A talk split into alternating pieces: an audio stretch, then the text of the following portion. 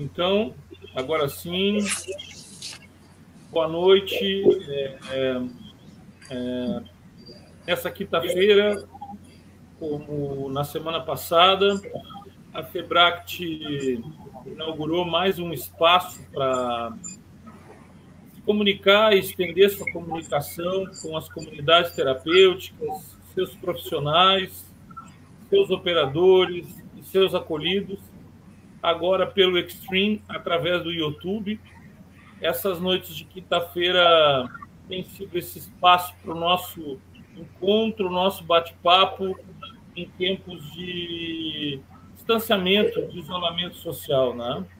Essa noite, uma noite muito especial para nós, uh, não só pela possibilidade da gente poder estar ao vivo, uh, nos comunicando com todos vocês através do, do canal agora da Febrac no YouTube, mas também pelas ilustres presenças que se encontram aqui essa noite, né?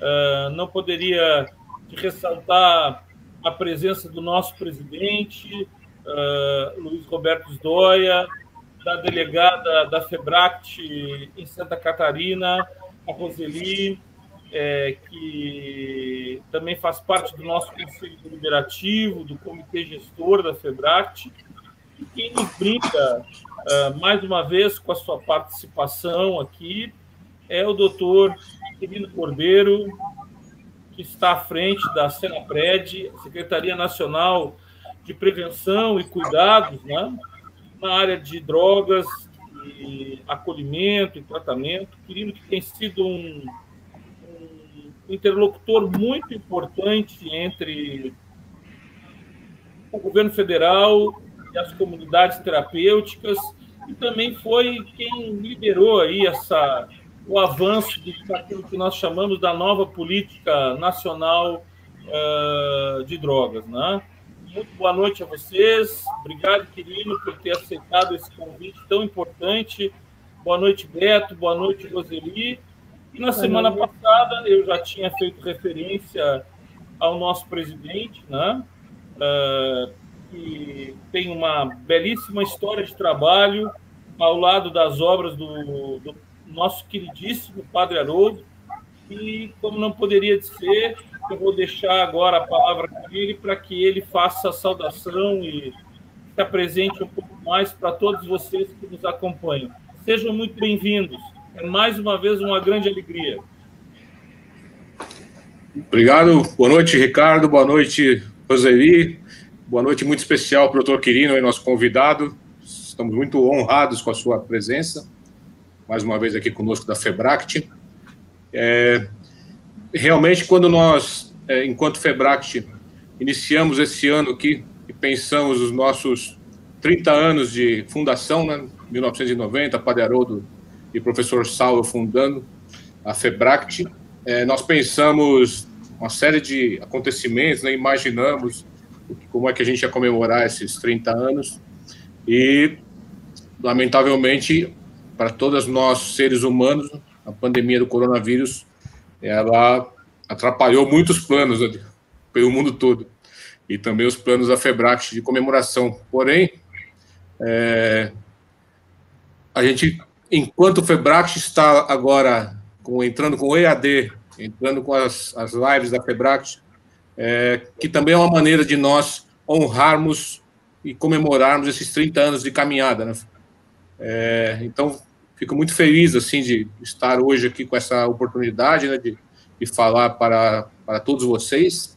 E, e queria agora fazer uma saudação muito especial para o Dr. Quirino e, e quero te falar, Quirino, que você, eu tenho muita admiração pelo seu trabalho, é, muita admiração pela sua capacidade intelectual, muita admiração pela sua capacidade de gestão, é, mas talvez de uma maneira mais especial ainda, assim, muita admiração pela sua presença é, em todos os lugares. Né? Você é quase um, um onipresente. Né? Onde, eu, onde eu vou, que estás falando de dependência química, está lá o doutor Quirino, é, agora nas lives, talvez o Quirino aqui. Quirino. Então é impressionante assim, esse seu comprometimento é, com a sua missão e meus parabéns né, por essa postura de estar junto conosco. É, também saudando o doutor Quirino, queria saudar toda a equipe da Senapred, é, a pessoa também da, da Cláudia, né, que está também é sempre muito pronta, né, muito competente, é, junto com todos aqueles que precisam é, do apoio da Senapred. A Cláudia nos atende sempre muito bem, e toda a equipe Senapred. É, gostaria aqui de fazer uma saudação, vou, vou demorar um pouquinho, porque eu, eu cometi aqui uma, enquanto é, presidente da FEBRACT, é, quando o Padre Haroldo me convidou, eu falei, padre, eu não sei até que ponto estou capacitado para isso, mas eu tenho uma, uma fórmula né, para a gente levar a FEBRACT adiante. É, o Padre Haroldo, ele não só me convidou para a presidência, como ele foi se despedindo um pouco da FEBRACT. É, então, eu trouxe para a FEBRACT um conselho deliberativo realmente é, muito ativo e empoderado. Né?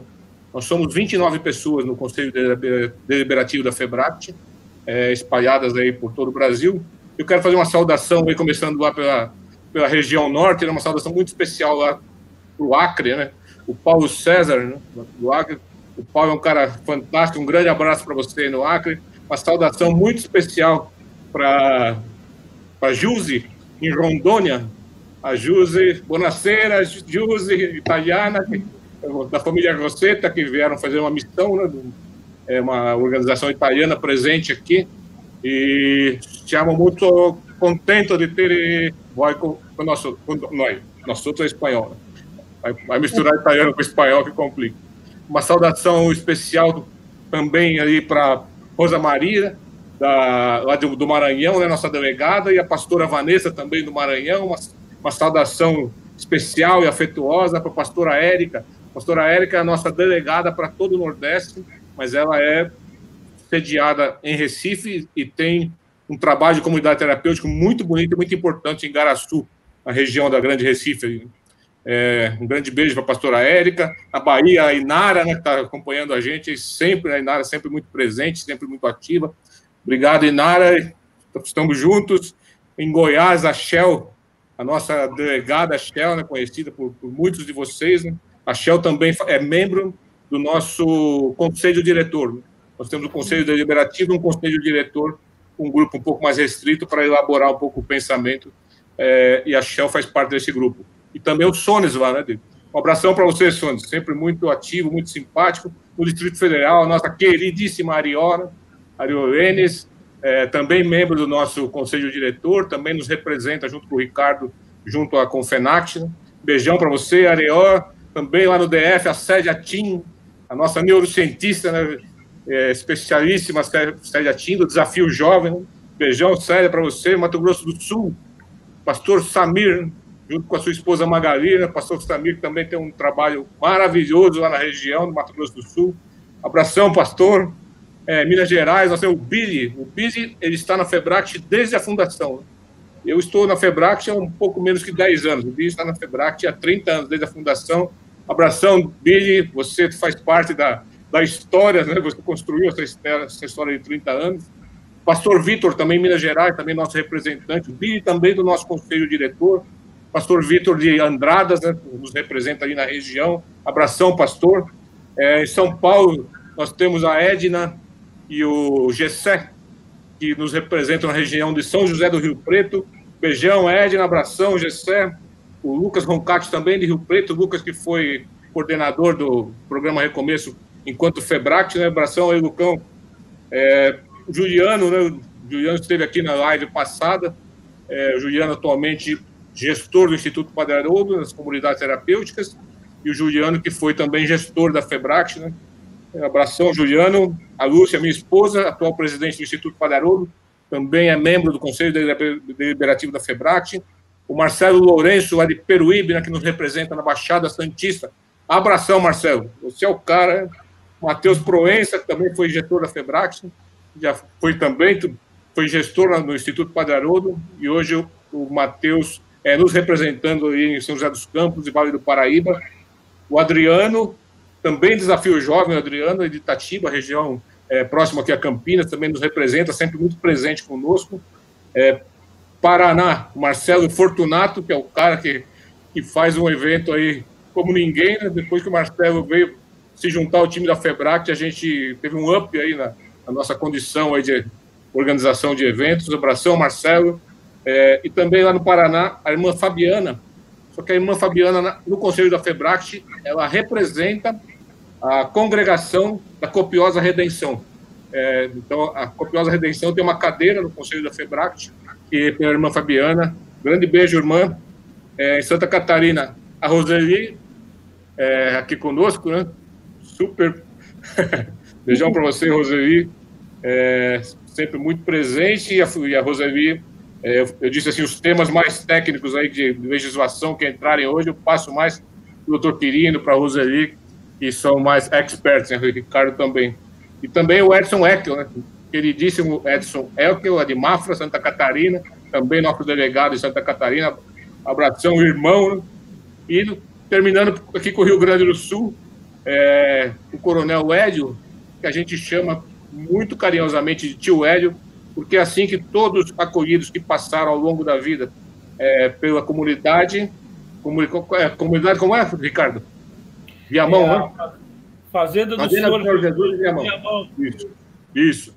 E o tio Hélio é, também faz parte desses 30 anos de Febrac, né? desde o início. Né? Tio Hélio e o Bibi são os grandes aí, é, estandartes aí da, da história da Febrac no atual Conselho Deliberativo. A irmã Elaine, também do Rio Grande do Sul, é, também da Copiosa Redenção. O padre Edgar, está lá no extremo sul do Rio Grande do Sul. Abração para Edgar, sempre presente com a gente. E fechando aqui o time do Conselho Deliberativo, nosso queridíssimo Ricardo Valente, que é o nosso delegado do Rio Grande do Sul e procurador-geral da FEBRAC. Então, um grande abraço é, a todos vocês. É, fiz questão de fazer essa saudação um pouco morosa, né? desculpem a todos. Eu também poderia citar outras pessoas que eu já vi aqui presentes, que poderia citar, vou citar né? o Val, né, da, da Salva Vidas. Um abração, Val, que eu sei que você está por aqui. O Celso, lá do Rio Grande do Sul, também, que eu já vi aqui um, uma mensagem sua o Denis Augusto de Anápolis e tantos mais. Assim. Eu vou vendo aqui depois ao, ao longo do caminho. E também não quero deixar de passar aqui para fazer uma saudação para a Kátia, né, representando todo o time profissional da, da Febract, a Kátia, que é a gestora da Febract para o programa Recomeço, e também que coordena a equipe operacional da, da Febract. Agora, mais especialmente ainda, eu quero saudar é, todos os acolhidos que estão em comunidades terapêuticas e, nesse momento, eu sei que tem muitas comunidades terapêuticas que reuniram os acolhidos para participarem desse, desse evento, dessa live. Então, eu gostaria de, em primeiro lugar, é, parabenizá-los, porque nós sabemos que esse momento é, do acolhimento, no momento que está acontecendo a, a pandemia né, do, do, coronavírus, é um desafio a mais, né, um desafio maior, algumas restrições, algumas situações, algumas reflexões é, diferentes, porém, é, vocês hoje né, que estão aí perseverantes, determinados, né? A nossa mensagem aqui de fé, de determinação para vocês, de muita força e de que as coisas, é, isso tudo isso vai, vai passar. Né? E esse, essa determinação e essa perseverança, perseverança é uma das palavras mais marcantes da vida do Padre Haroldo.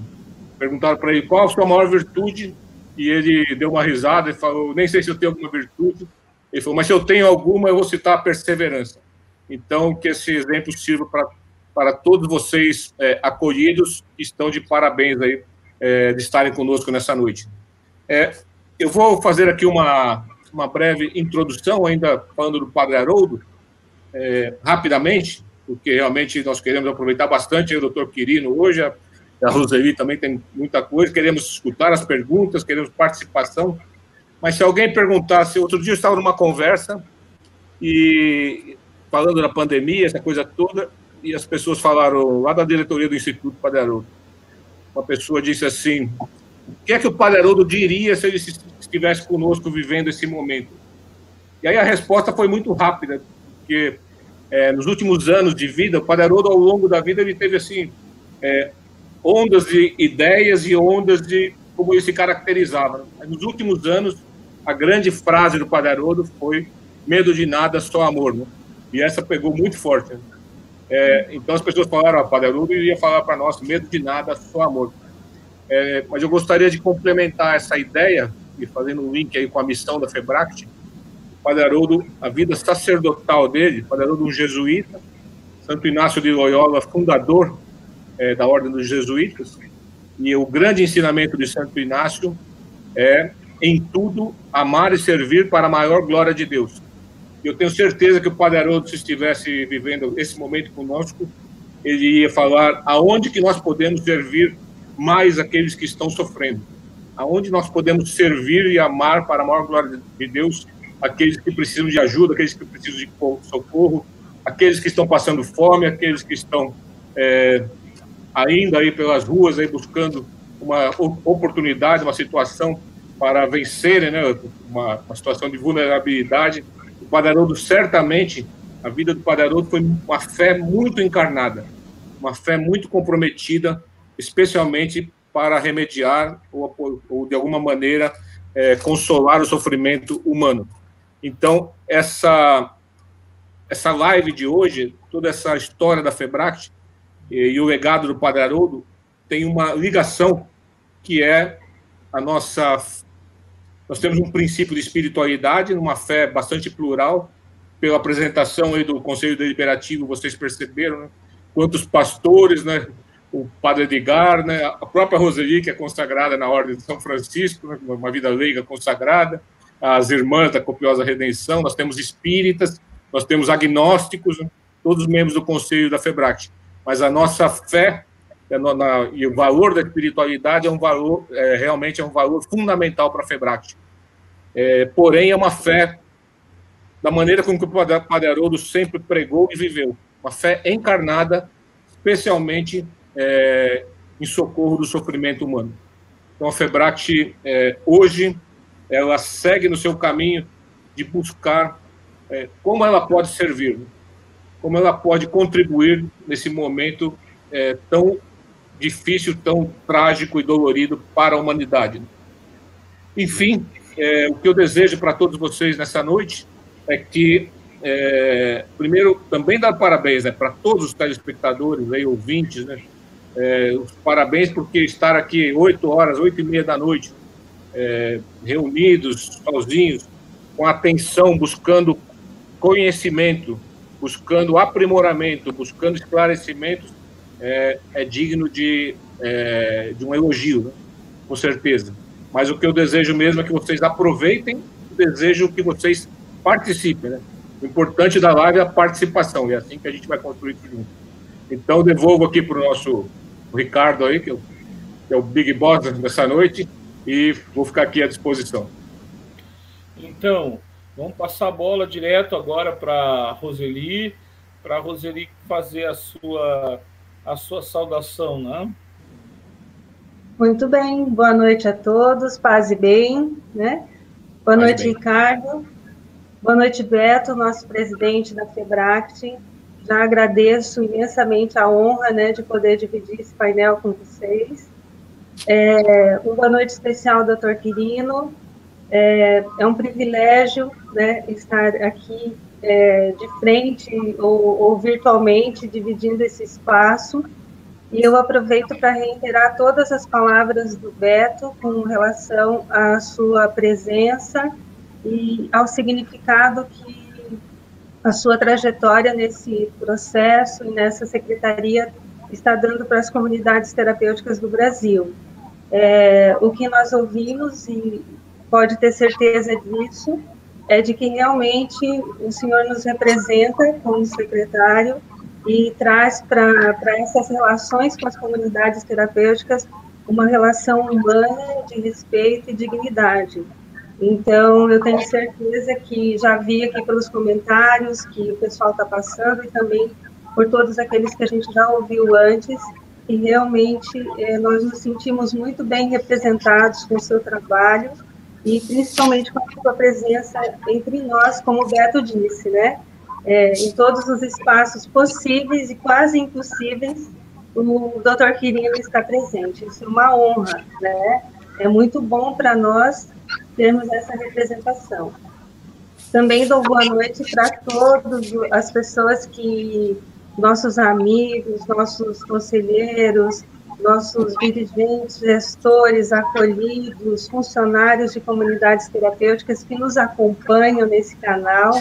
Né? Percebi aqui E nós já temos todas as representações das filiadas de Santa Catarina, já acompanhei aí, né? Então, muito obrigado aos nossos representantes da Delegacia FEBRAC de Santa Catarina.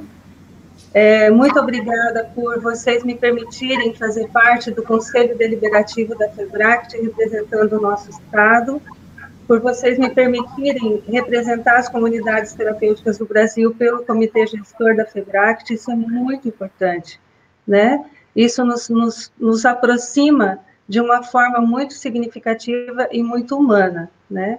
E eu espero contribuir com essa reflexão, contribuir com essa discussão, que nós possamos ter um diálogo que venha trazer é, um pouco mais de é, segurança, um pouco mais de, de é, uma tranquilidade, né? Para que os nossos gestores de comunidades, as nossas equipes possam continuar fazendo esse trabalho tão bonito. Então, que a minha contribuição seja mesmo, eu isso que eu peço nesse momento a Deus, que é meu grande mentor, né? Que eu possa ser a voz de todos vocês que estão aí nos acompanhando né, que eu possa representar aqui mesmo o grito pelos direitos, pelos mínimos direitos que um acolhido, um dependente químico tem. E que as nossas comunidades, pelo nosso trabalho, se sintam representadas né, nesse momento. Então, boa noite de novo, que nós possamos aí continuar com essa discussão e vamos em frente, né? Sem medo de nada, né, Beto? Só amor.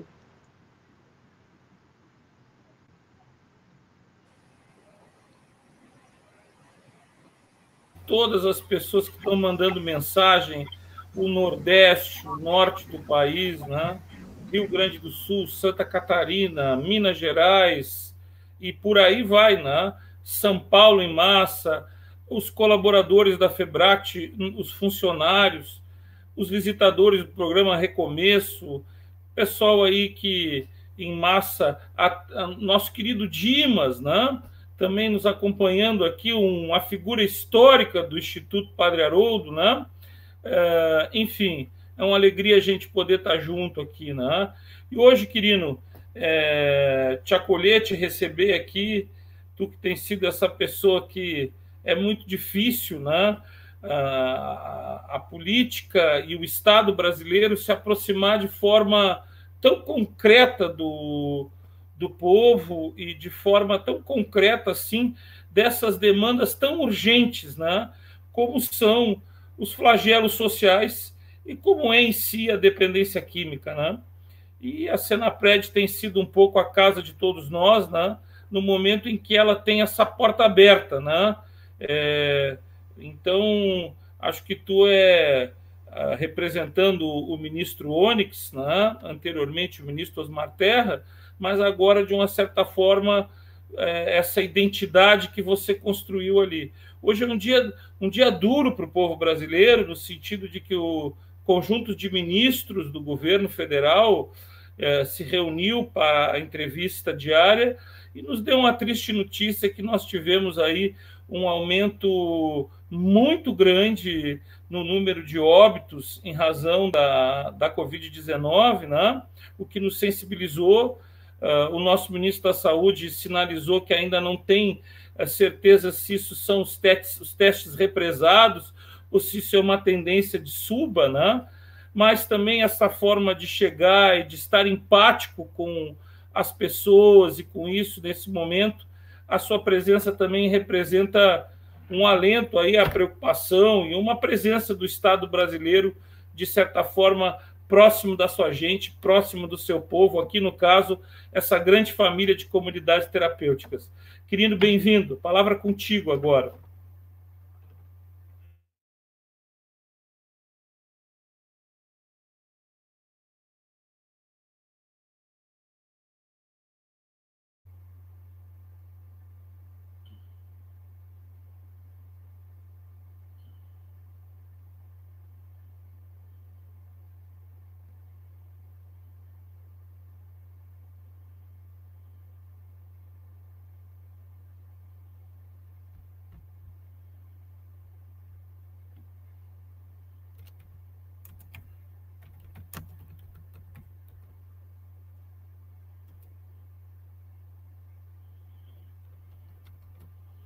Quirino, não tem áudio.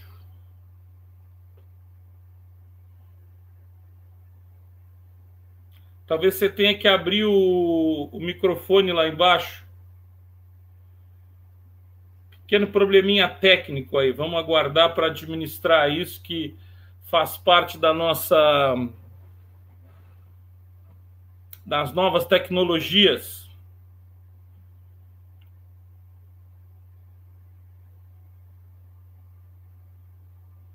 Não, não tem áudio. Alô?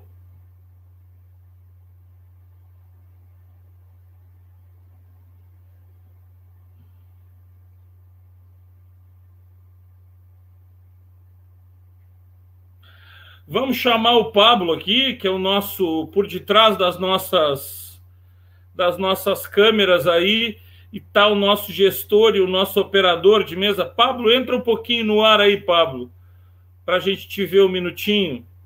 Já o povo te dá um oi. oi. Ô, Pablo, tudo bem? Tú também, Quirino, você está nos escutando? Querido, tu nos escuta? Nós não conseguimos ouvir. Está o microfone funcionando. Vamos fazer assim, Quirino. É, tirar você da live e você entra de novo para ver se resolve isso, tá bom? Ok. Enquanto isso, a gente vai, vai continuando aqui, né? É... Agora. Vamos ver. Tá, no, tá nos ouvindo, Quirino?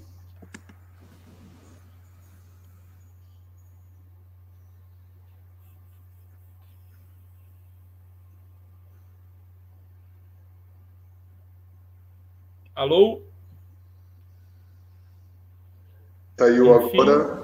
Ele já entra de novo, já entra de novo, só okay. um pouquinho. Desculpa, sair porque estão as novas, aqui. As novas tecnologias aí, vamos, vamos administrando. Uhum.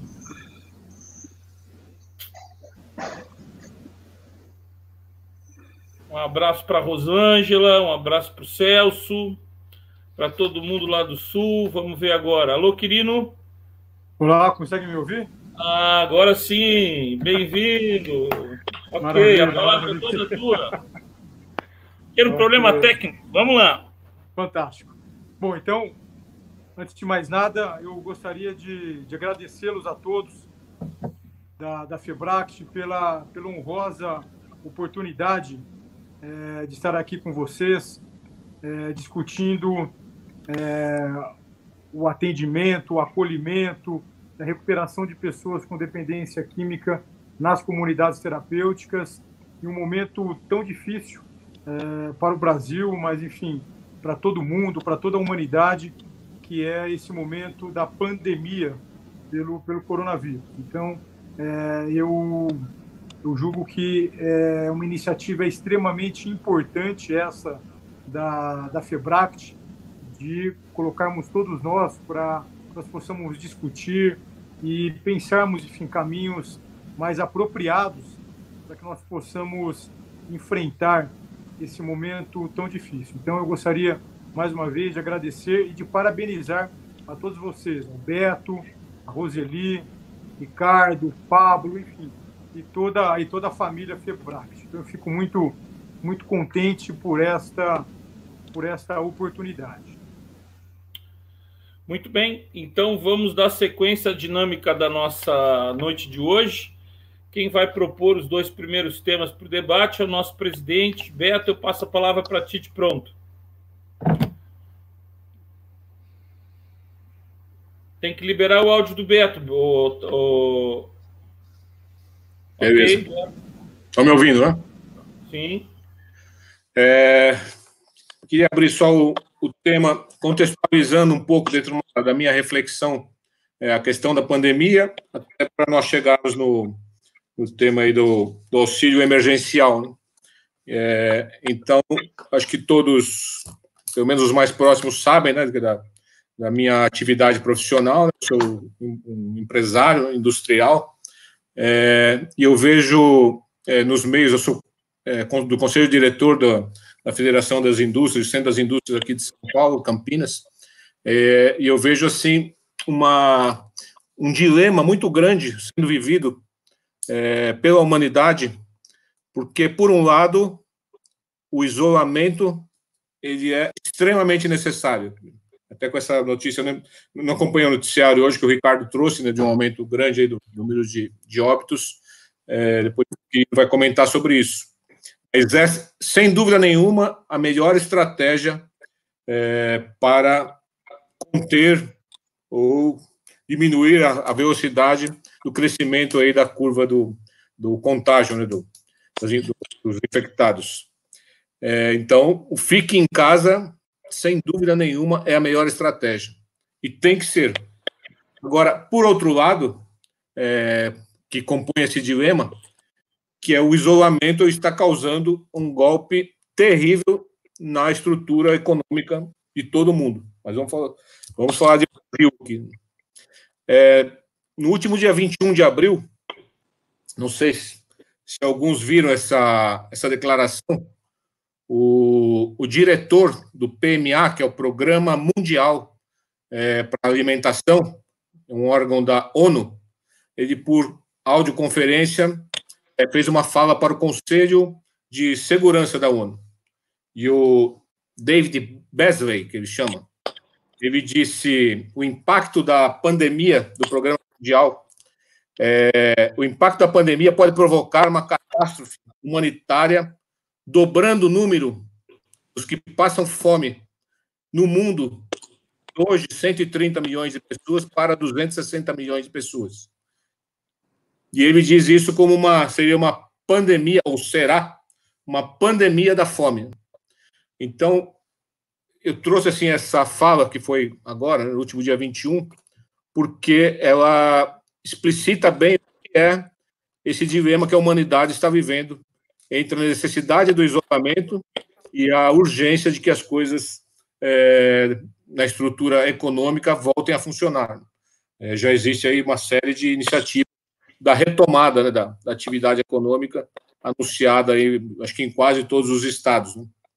É, agora, nós não precisamos ir longe para enxergar essa situação da fome, ainda que essa, essa palavra do é, diretor do PMA da ONU esteja bastante é, focada no que pode vir a acontecer na África e nos países mais pobres do Oriente Médio, mas na América Latina também, e no Brasil nós sabemos que também. Né? É, então, nesse sentido, é, dando um exemplo aqui do Instituto Padre Haroldo, nós estamos fazendo uma campanha para arrecadação e distribuição de, de alimentos, é, uma campanha que está indo de uma maneira surpreendentemente muito positiva. É, se tem uma coisa que eu acho que a gente pode enxergar assim uma visibilidade muito grande, é, um ponto positivo em tudo que está acontecendo é a solidariedade do povo brasileiro, porque isso está acontecendo em todos os lugares e, e nós aqui que somos de ONG, né, que nós sempre estamos aí em busca de captação de recursos para poder sustentar é, as nossas ONGs, além do, do financiamento público, é, sempre tivemos dificuldades né, para captação. E nesse momento aqui, eu não sei, provavelmente há outras pessoas aí, outros é, ouvintes, telespectadores, que também estão envolvidos em campanhas e a solidariedade da sociedade brasileira está sendo é, realmente é, muito, muito sensível, muito, muito intensa. E, por outro lado, também, nós que estamos fazendo no Instituto nós estamos distribuindo esses alimentos é, nos bairros mais carentes aqui de Campinas, é, especialmente no Campo Belo, que é um bairro onde nós temos uma atuação lá com um programa de prevenção para crianças. Nós estamos com 400, 500 famílias, próximo de 2 mil pessoas sendo é, beneficiadas por esses alimentos. E essas pessoas é, estão, assim, o, o retorno que nós estamos tendo chega a ser comovente, querido. Ah, o nosso pessoal chegando com a cesta de alimentos e as mães, muitas mães repetindo a mesma frase. É, eu já praticamente já não tinha mais nada para dar para os meus filhos e realmente chegou na hora certa. É, e muitas emocionadas com isso. Então, estou ilustrando isso porque eu tenho certeza que é, muitos estão vivendo essa realidade né, da, é, dessa carência que está acontecendo por conta, não só, já existiam no IBGE colocou em 2019, final de 2019, é, no Brasil, 13 milhões de pessoas é, em situação de extrema pobreza.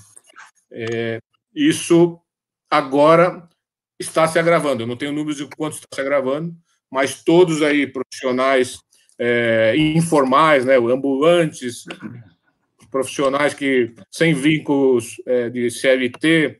Eu sei que o, o, governo agora também está contemplando é, outros profissionais autônomos, né, de, até os psicólogos agora estão sendo contemplados é, com uma, uma, um olhar do governo né, de socorro, porque realmente essas manicures, né, fisioterapeutas, mas especialmente a população mais pobre, é, que tinha o seu sustento na sua atividade informal, nas, nas MEIs e, e outras é, atividades econômicas, ficaram à deriva.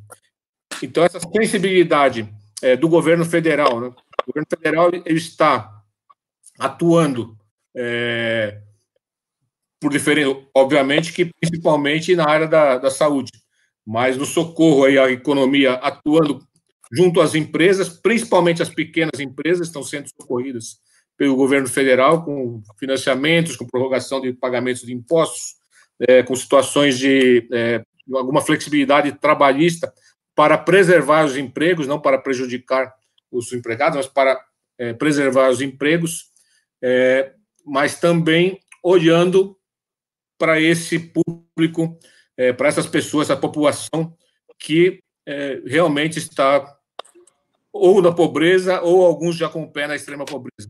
Então, o auxílio emergencial ele é digno assim de é, um, elogio muito grande ao governo federal por essa sensibilidade, é, que junto com as ONGs que também estão trabalhando esse, esse trabalho de arrecadação e doação de alimentos, é, estamos conseguindo aí é, pelo menos remediar parcialmente aí, é, tanto sofrimento.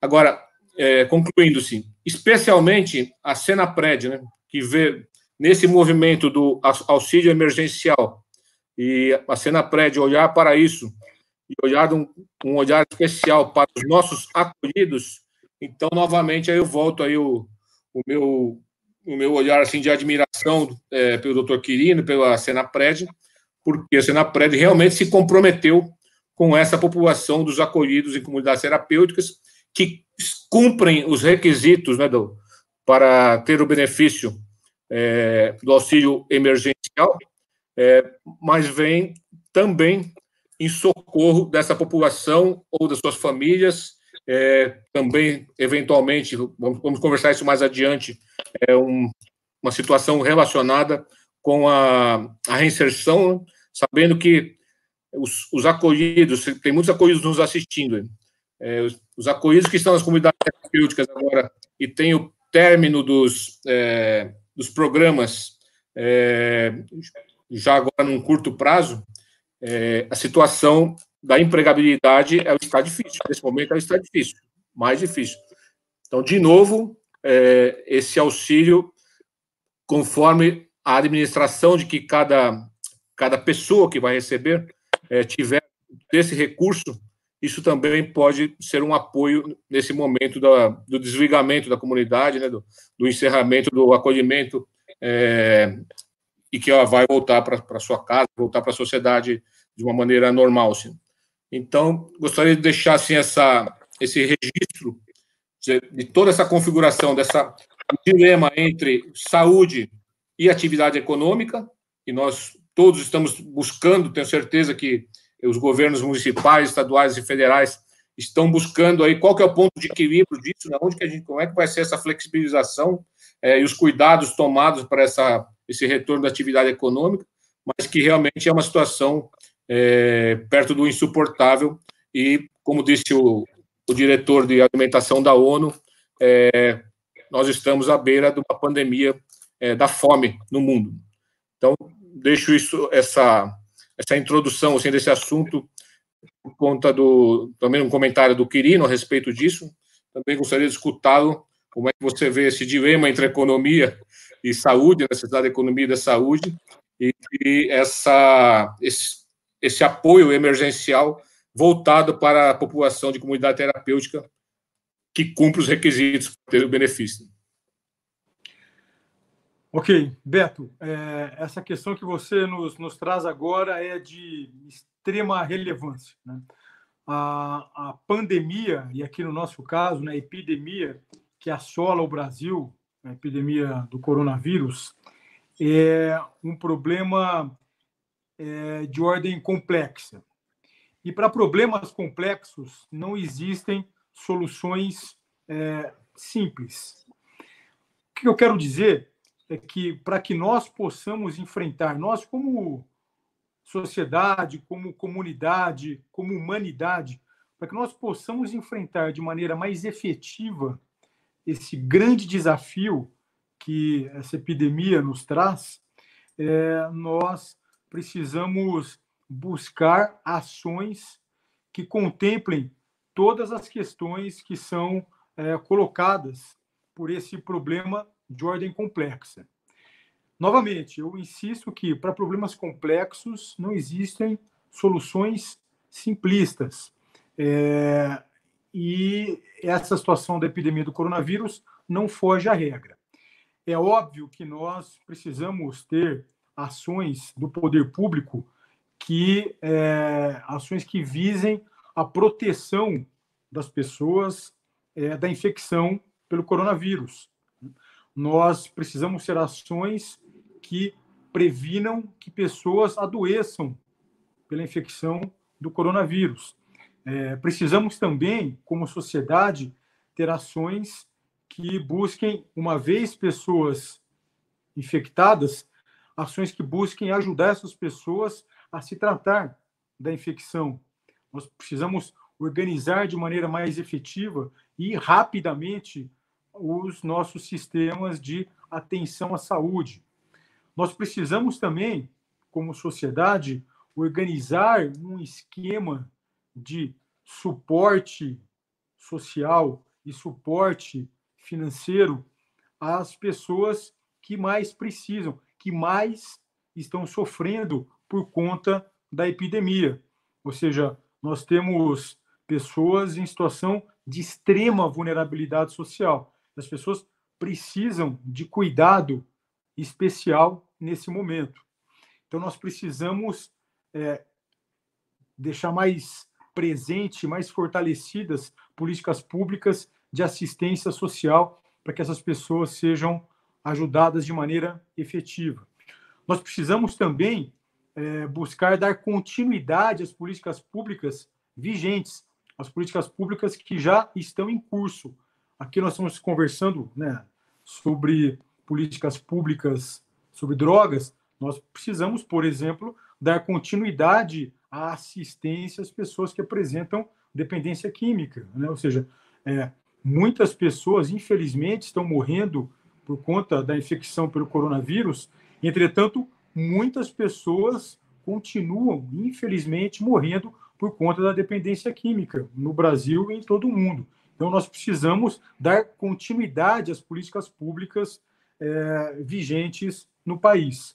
Outra coisa que nós precisamos também atentar é que nós precisamos é, ter cuidado para a preservação da economia. Infelizmente, no Brasil, é, em alguns outros países do mundo também, mas no Brasil de um jeito mais especial, tem se criado um dilema que é falso, é, se colocando que é, as pessoas que estão preocupadas com a preservação e com a prevenção, na verdade, da, da infecção pelo coronavírus, são sim as pessoas que estão buscando defender a vida e as pessoas que estão preocupadas com a economia, não. São pessoas que têm um pouco apreço pela vida, o que, na verdade, é um grande equívoco. Né? É... Nós tivemos recentemente no Brasil uma, uma, uma recessão, aliás, saímos há pouco dessa, dessa recessão, é, e foi publicado no final do ano passado um estudo importante numa das revistas mais conceituadas da área de saúde do mundo, que é o The Lancet Global Health. Essa, essa pesquisa, essa, essa revista publicou um artigo que mostrou que na última recessão econômica que se abateu sobre o Brasil, houve pelo menos 31 mil mortes decorrentes da recessão econômica. Tudo isso para mostrar para a gente que, na verdade, o coronavírus mata, a dependência química mata, a recessão econômica mata. Ou seja, quando nós entramos, como, quando um país entra no esquema de recessão econômica, as pessoas que vivem nesse local sofrem de maneira brutal. É, então, na verdade, essa dicotomia que tem se colocado, que muitas pessoas têm defendido, é, de que quem se preocupa, por exemplo, com a economia não se preocupa com a vida, isso não é real. Né? Ou seja, a gente sabe que, na verdade, no mundo, é, o que mais mata mundo afora é a pobreza e as consequências da pobreza. E se um país entra numa recessão econômica, a pobreza se acentua e as pessoas vão sofrer e vão morrer por conta disso. Tudo isso eu estou colocando aqui né, nessa, nessa discussão, né, Beto, já que você, você trouxe esse tema, porque eu acho que essa questão ela é de grande relevância e a gente precisa buscar, como você mesmo disse, pontos de equilíbrio em que a gente, na verdade, é, consiga dar conta de todas as questões que emergem numa situação de grande complexidade como é essa da epidemia. Eu tenho, eu tenho aqui alguns dados, só para a gente se basear em alguns dados mais, mais concretos. É, foi publicado aqui no, no site da CNN Brasil, no dia 9 de abril, ou seja, isso daí é cerca de duas semanas. É uma pesquisa feito, feita pela, é, pelo SEBRAE, que é o Serviço Brasileiro de Apoio às Micro e Pequenas Empresas. Esse trabalho, publicado pelo, pelo SEBRAE, e que a CNN então coloca aqui no seu site, mostra que mais de 600 mil pequenas empresas já fecharam no Brasil. 600 mil. Né? Isso daí acabou ocasionando a demissão de 9 milhões de funcionários, ou seja, são 9 milhões de brasileiros que foram demitidos e que, nesse momento, devem estar passando por uma situação bastante grave por conta dessa, dessa situação de desemprego. Você mesmo, né, Beto, adiantou aí para a gente uma, uma declaração é, do diretor do Programa Mundial de Alimentos da ONU, né, é, David Beasley. E o David Beasley é, diz que, por conta dessa pandemia do coronavírus, o mundo pode enfrentar fome de proporções bíblicas. É esse, é esse o termo que ele usa para definir como pode ser a fome no mundo se nós não encontrarmos um caminho que nós vamos dar conta tanto da proteção das pessoas para infecção, né, contra a infecção, mas que nós também não, se nós não criarmos estruturas é, de suporte social, de preservação da economia, o mundo é, pode entrar nessa situação. É, uma outra questão que diz agora mais respeito à questão aqui no Brasil, é uma, uma, uma reportagem publicada agora, dia 23 de abril, é, mostra que 3,5 milhões de trabalhadores já tiveram salário e jornada de trabalho reduzidos. Né? Claro que isso daí as empresas têm buscado lançar mão dessa estratégia para tentar preservar o emprego, mas a gente está lidando aqui uma situação em que empresas estão numa situação difícil e os trabalhadores também, ou seja, o indivíduo está tendo uma redução efetiva do que recebe, né, do seu salário, do seu sustento. Enfim, então, é, a gente está entrando numa, numa situação bastante difícil, não só no país, mas em todo o mundo. Então, é, essa é uma situação extremamente grave e delicada. E, novamente, eu insisto aqui que nós não podemos, como sociedade, aceitar essa situação dicotômica que se coloca para a gente, né? ou isso ou aquilo. Não, nós precisamos disso, daquilo, nós precisamos de tudo. Né? Então, a gente está conversando aqui sobre as políticas públicas que o governo federal tem buscado ofertar, mais especificamente nessa área de dependência química. A primeira coisa é buscar, enfim, dar continuidade a essa política pública vigente. É óbvio que com adaptações por conta da, da epidemia, mas nós não podemos parar de atender, de cuidar das pessoas. É, como se costuma dizer, nós não podemos cobrir um santo e descobrir o outro. Ou seja, nós temos que continuar a cuidar das pessoas que apresentam dependência química. Obviamente que adaptando a, a realidade que nós temos hoje de pandemia, né? essa necessidade sanitária grave enfim, que se coloca pela, pela epidemia que nós estamos vivendo. Outra questão que nós estamos buscando, né? Você, Beto, falou agora do Corona Voucher, né? É, mas, na verdade, não é só o Corona Voucher. Que nós é, estamos tentando levar para as farmacêuticas são outras possibilidades também de acesso a outros benefícios que o governo federal tem ofertado. Então, falando nisso, né, já que a gente está conversando com vários amigos de farmacêuticas Brasil afora, é, então nós enviamos né, para as farmacêuticas conveniadas com a Senapred, no dia 8 de abril, até estou aqui com cópia do ofício, né? Nós enviamos um ofício circular, ofício circular número 4, que fala de alguns desses benefícios que as pessoas que estão acolhidas nas farmacêuticas e as suas famílias podem acessar. Então, por exemplo, o Corona Voucher é um desses benefícios, né? que é o benefício no valor de 600 ou 1.200 reais, que as pessoas podem acessar, pessoas que estão passando por situações de vulnerabilidade social muito importante. Um outro benefício também é o saque do FGTS, né? no valor de até é, R$ 1.045. Esse saque está disponível a partir do dia 15 de junho, que é uma outra maneira que o governo federal tem encontrado, enfim, de disponibilizar recurso para a população. E as pessoas que estão nas farmacêuticas podem também se valer desse recurso.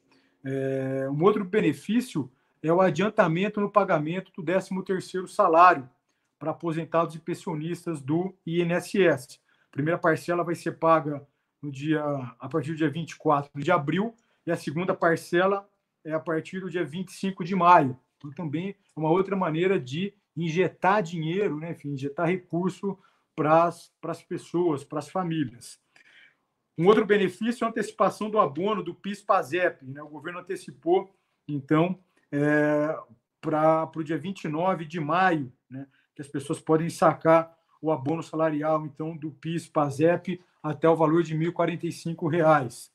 É, um outro benefício é o adiantamento de 600 reais para as pessoas que estão na fila do BPC, do benefício de prestação continuada. Nós sabemos que muitas pessoas que não são terapêuticas é, ou seus familiares podem ter quadros de é, quadros de deficiência podem ter direito ao BPC. E se elas estiverem na fila do BPC, elas podem então é, ter esse adiantamento desse recurso. Um outro benefício é o adiantamento de R$ 1.045 para quem está na fila do auxílio doença do INSS.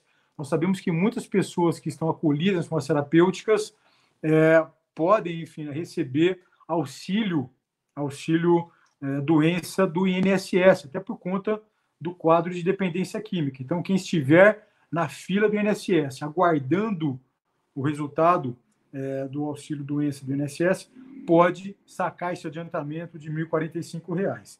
E por último, que nós mandamos, nós enviamos esse ofício, é um outro benefício que é a isenção do pagamento de tarifa elétrica para as moradias mais modestas, mais pobres, que consomem um, um valor de energia elétrica inferior ou igual a 220 kW mês.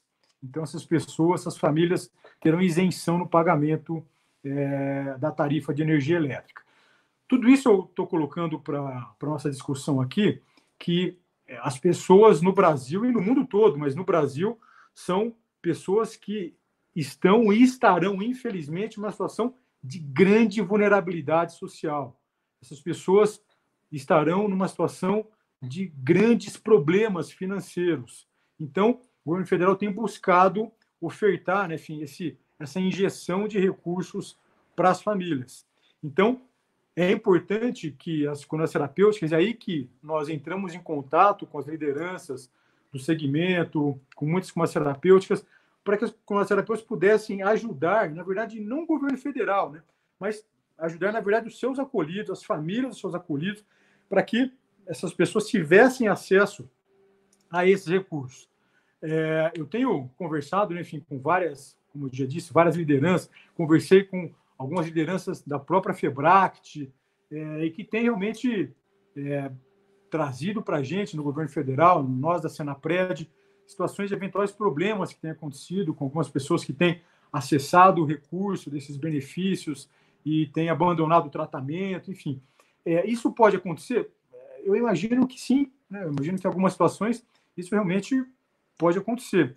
É, entretanto, nós estamos vivendo uma situação tão grave né, que nós precisamos é, pensar de uma maneira um pouco mais ampliada. Essa é a concepção que nós temos na secretaria, ou seja, nós não podemos, na nossa concepção, negar ao cidadão, é o cidadão que mais precisa, e as famílias desses cidadãos que mais precisam né, de recursos financeiros, nós não podemos negar o acesso dessas pessoas a esses benefícios. O que eu tenho conversado, né, o que nós colocamos no ofício, que nós temos conversado com as lideranças, é para que, dentro do projeto terapêutico singular, individualizado, para o tratamento, para a recuperação da pessoa com dependência química dentro da comunidade terapêutica, para que essas questões sejam trabalhadas. Né? É, ao invés de nós não permitirmos que as pessoas acessem o recurso, porque, primeiro, que é um recurso do governo federal para a população. Então, é, é até difícil a gente falar, não, as pessoas não terão direito a recurso porque elas estão acolhidas. Mas, ao invés de a gente pensar dessa maneira, nós, pelo menos da Senapred, temos refletido e pensado sobre essa questão de um jeito que talvez fosse mais interessante que as comunidades terapêuticas, novamente, dentro do plano terapêutico de cuidado para aquela pessoa, pudesse ajudar esse indivíduo, ajudar as famílias a utilizar esse recurso em seu benefício. Né? É isso que a gente tem pensado e discutido. E, por fim, né, enfim, só para finalizar essa minha intervenção, e, claro, queria ouvir também vocês, a gente aproveitar para abrir esse debate, abrir o debate com vocês, com os amigos, com as terapêuticas que estão nos acompanhando.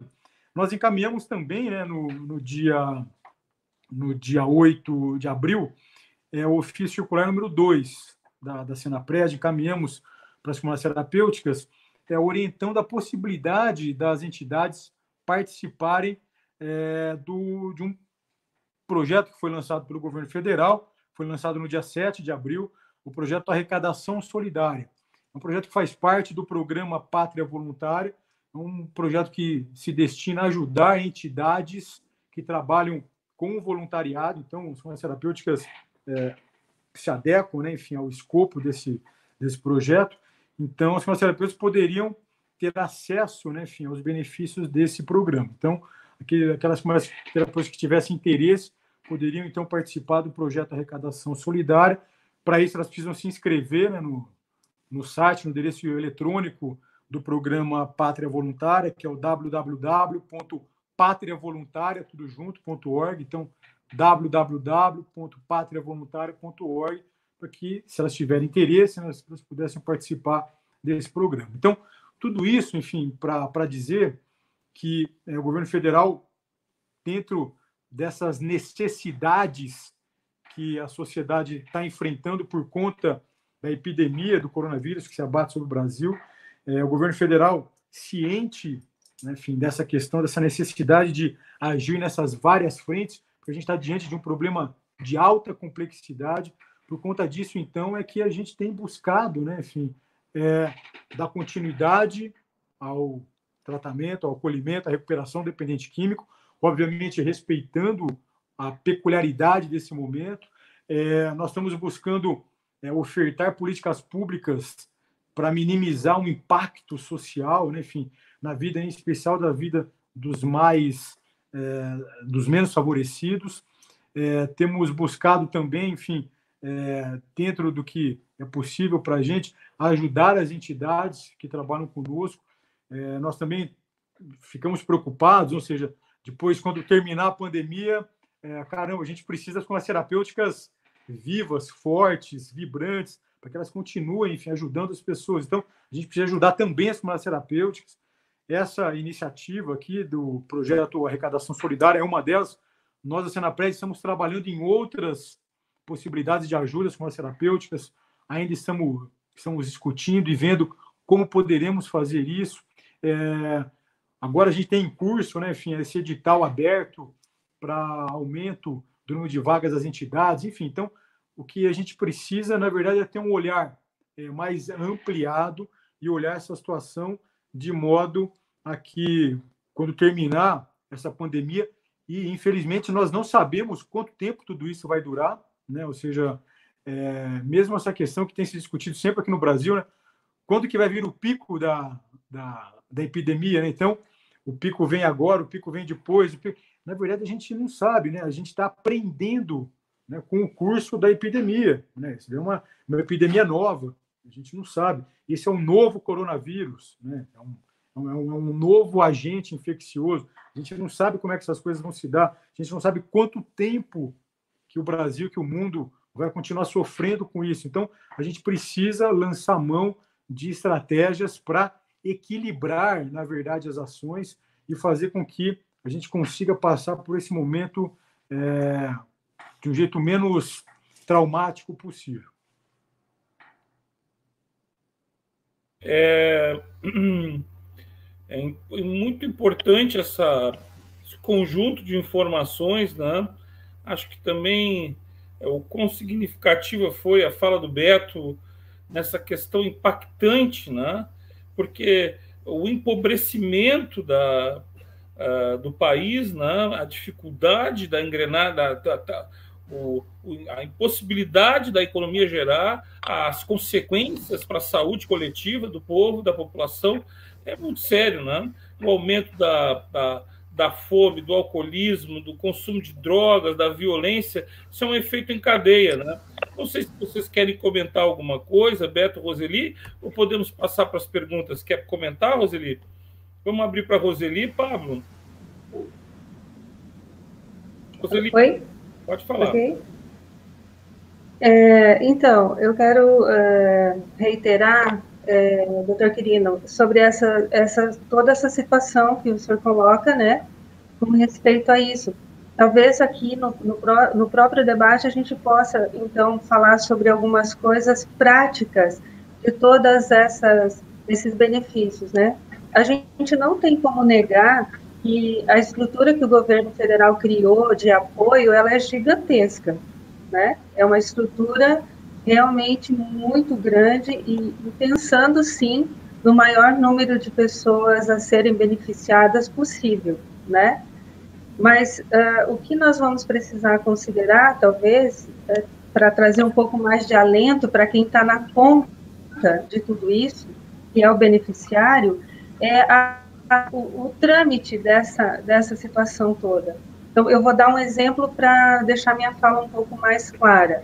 É, por exemplo, o auxílio emergencial, nós vamos fazer o cadastro, ele é super simples, né? Ele é simples, porém, ele tem um detalhe que pede um número, um número de telefone. E esse número de telefone, ele tem que ser único para cada cadastro, vinculado ao número de um familiar ou alguma coisa assim, né? Ok, isso está eticamente correto. Porém, nós temos pessoas que não têm o telefone, que não tem essa referência, né? Então, o que, o que, que a gente entende? Que nós usaríamos o telefone da instituição que acolhe aquele, eu, eu estou, obviamente, me referindo ao, ao público-alvo das comunidades terapêuticas que são os acolhidos, né? Então, eu usaria o telefone da instituição como responsável direto, por, participa, por participando ali mas eu só posso fazer isso para um beneficiário. Eu não posso fazer para outros. Então, esse é um pequeno detalhe que impede algumas coisas. Né? Só, eu vou contextualizar também com alguns exemplos práticos. Né? É, nós temos a, a, situação do cadastro único de outros elementos de, de documentação pessoal que favoreceriam muitíssimo esse processo todo de engajamento para o recebimento desses benefícios todos. Muito bem. Só que nós lidamos com pessoas que hum, elas, via de regra, né, tem uma grande parte que não tem documentos pessoais em dia. Então, a gente tem, leva um tempo durante o acolhimento para organizar toda essa parte de documentação. Só que os nossos serviços que, pré, que fazem esse, né, os órgãos que fazem esse serviço, também agora, nesse momento, estão encontrando todas as dificuldades possíveis com relação ao isolamento, distanciamento, as paradas e tudo mais. Então, temos aí dificuldades também. Então, é um, é um processo que gera angústia, né? É, eu gostaria que a gente caminhasse nessa linha, Porque quanto aos benefícios, com certeza absoluta não temos nenhuma queixa. Eles, são eles estão todos pensando nas pessoas, na, na vulnerabilidade, na, na, pobreza extrema, tudo isso. Mas a gente também agora precisa pensar um pouco é, na viabilização disso, né? talvez detalhes que fariam a diferença. Eu gostaria de pontuar mais duas coisas. Né? Uma com relação ao programa Pátria Solidária.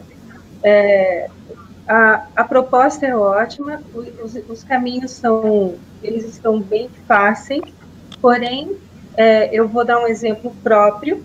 A nossa instituição aqui de Joinville, é, nós fizemos todo o cadastramento e nós recebemos um, um e-mail de retorno dizendo que é, houve um, um acesso muito além da expectativa e eles não estão dando conta de dar resposta para todos os pedidos.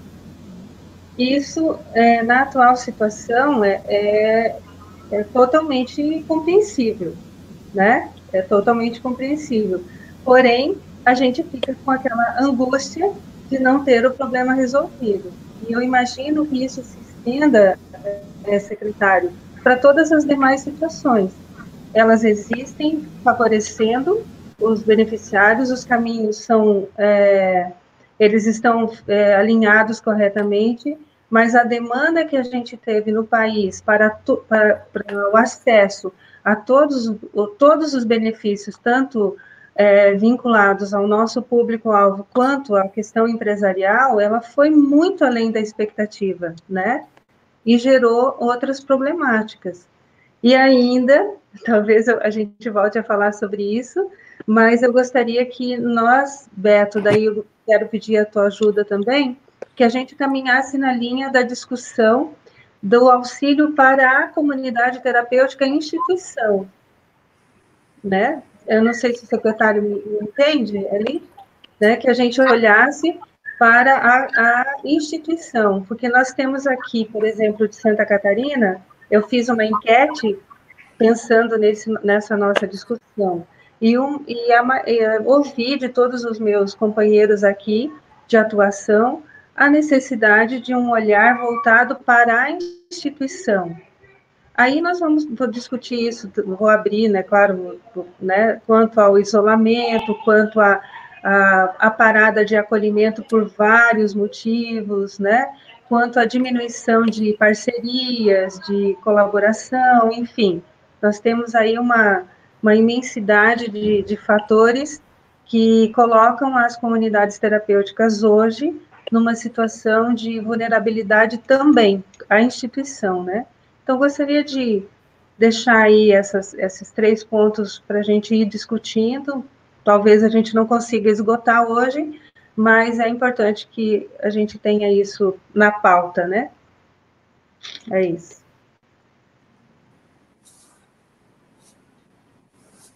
Rony, ok. Muito importante a tua colocação e o pessoal está tá colocando aqui é, online de como esses detalhes que vão, tu vai trazendo, elucidando, Roseli, o Quirino também, são importantes para a vida administrativa e operacional das comunidades terapêuticas. Né? Então, elogio daí participações vindas de São Luís do Maranhão, Petrolina, Gravatá, Pernambuco, Santa Catarina em massa, né, Roseli, fazendo eco, né? Peruíbe, Mato Grosso, Minas, Paraná, Manaus, o nosso sofrido estado do Amazonas nesse momento, né? São Paulo e Espírito Santo, né? Eu penso agora na possibilidade de nós introduzirmos as perguntas para o Quirino e irmos dando sequência ao debate, né? Podemos fazer assim? Então, claro. vou pedir ao, ao nosso, o nosso técnico aí, ó. Eu vou ler, Quirino, ó. Temos visto muitas desistências nas comunidades terapêuticas devido ao recebimento desse ajuda, esse auxílio emergencial. A Senapred poderia suspender esse repasse durante o tratamento ou condicioná-lo à conclusão do mesmo? Quirino. Então vamos lá. Então, é, primeiro as questões trazidas pela, pela Roseli, que tem todas elas grande pertinência. Né? Então, é, dos quatro pontos colocados pela, colocados pela Roseli, eu vou, eu vou tentar é, fazer análise deles, é, primeiro fazendo uma, uma junção aí é, dos três primeiros, porque basicamente são questões técnicas, né, enfim, que têm, nesse momento, é, dificultado o acesso aos benefícios. Né?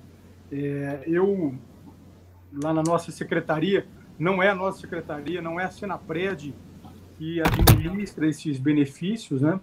É, no entanto, parte considerável dos benefícios que estão sendo ofertados para a população são benefícios ofertados por meio do Ministério da Cidadania, né? que é o ministério onde fica a nossa secretaria. E, como você mesma disse, né, Roseli, houve é, uma, uma, uma corrida, na verdade, da sociedade brasileira, de todas as frentes da sociedade, a esses benefícios que o governo é, está ofertando. Então, esses, essas questões operacionais, para dar mais fluidez enfim, à liberação dos benefícios, isso está sendo trabalhado dentro do governo federal, obviamente que não por nós, a Senapred, né? não somos nós que estamos operacionalizando, executando essas ações, mas o governo federal tem buscado fazer isso. Então, é, você está certa, é, essas questões de operacionalização têm sido trabalhadas pelo governo, mas basicamente o que eu gostaria de colocar aqui né, e de reiterar para que as comunidades terapêuticas continuem, né, enfim, insistindo, buscando, mesmo diante dessas dificuldades, essas questões, é, elas continuem, enfim, em busca de auxílio não só para si, né, não só para a entidade, como, por exemplo, é, no caso do, do programa é, do, do Pátria Voluntária, mas também é, benefícios para os seus acolhidos. Né? Nós sabemos que pode ter uma, uma certa dificuldade, um certo entrave nesse momento, mas é importante, né, enfim, que as formas terapêuticas continuem nesse, nesse trabalho hum, para ajudar os acolhidos a acessarem esses recursos e ajudarem as suas famílias, né, enfim, a acessar esses recursos. Em relação à ajuda para CTs, então, além desse projeto específico, né, que está no contexto do programa Pátria Voluntária, nós estamos discutindo dentro do, do governo, dentro da nossa secretaria, dentro do nosso ministério, Ministério da Cidadania, é, maneiras de ajudar as comunidades terapêuticas que vão além disso. Né? É, nós temos a ideia de ampliarmos a ajuda, inclusive a ajuda financeira, para as entidades. Entretanto, nesse momento ainda estamos vendo como que isso é possível. Mas esse é o nosso objetivo, viu, Roseli? Vamos ver se a gente consegue avançar nisso. É, porque é muito importante que, novamente, né, que nós ajudemos, nós busquemos ajudar as entidades também, não só seus acolhidos, né, mas ajudar as entidades para que elas possam passar por esse momento é, de uma maneira tal que não inviabilize, né, inclusive, a sua própria existência. Né? É, nós vimos aqui pelo dado do Sebrae, né, que infelizmente, olhando pequenas e médias empresas, um estudo publicado pelo Sebrae há duas semanas, mostrando que já 600 mil pequenas e médias empresas já fecharam suas portas no país. E claro que nós não queremos que isso aconteça com os terapeutas. Então, a gente precisa trabalhar para evitar que isso, que isso aconteça também com as, com as entidades. É, em relação à questão da desistência, né, é aquilo que eu falei anteriormente, é, isso pode ser um problema em alguns casos. É, só para só corrigir, né, só para ajustar uma, uma informação que veio nessa questão, a Senapred, na verdade, não consegue é, fazer com que o benefício não chegue para o acolhido, porque, como eu já disse, né, não é a Senapred que, é, que operacionaliza, que executa essa ação.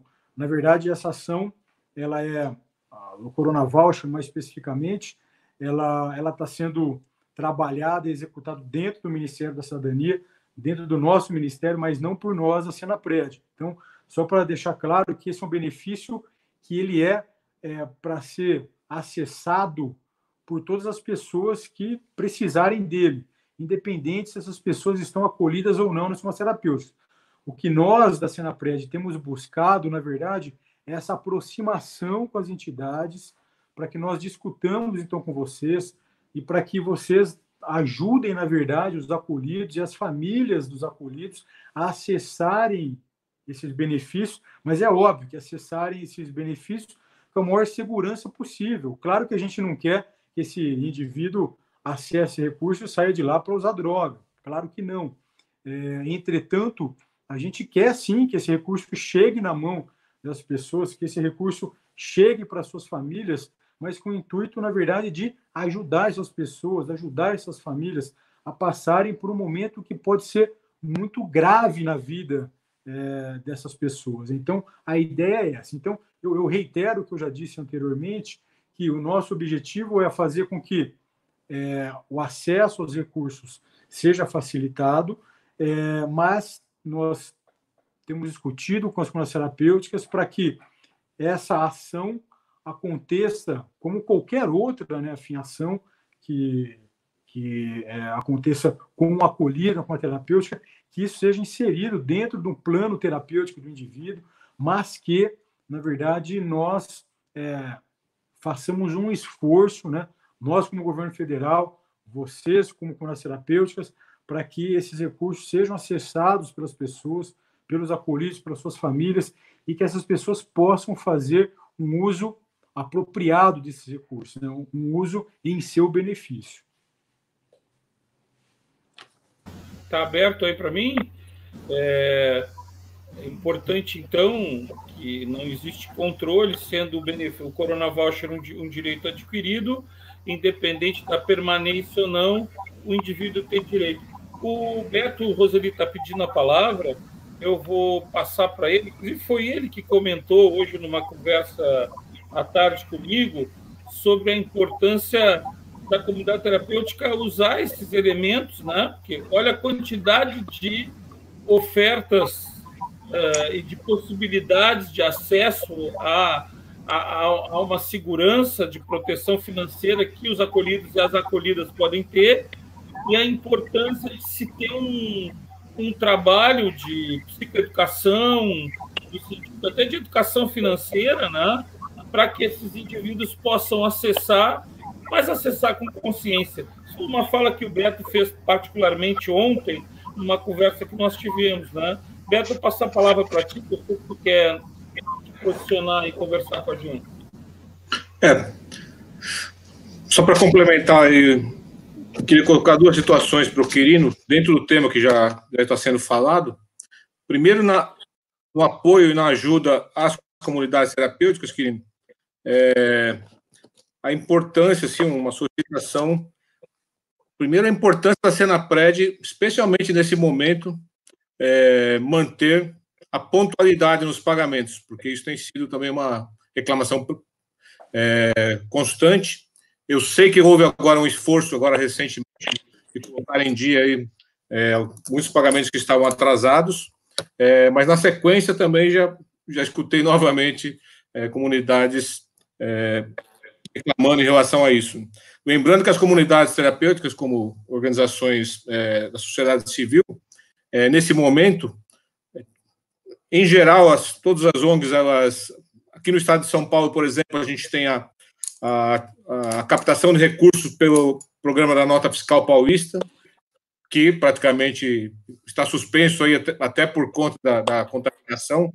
É, nós temos as atividades, nós, como todas as comunidades, as famosas pizzas, os famosos jantares, os famosos é, eventos de captação de recursos, tudo isso está parado. Então, realmente, assim, a, a captação de recurso, é, de recursos próprios ela reduziu muito. As, as possibilidades de recurso próprio reduziu muito.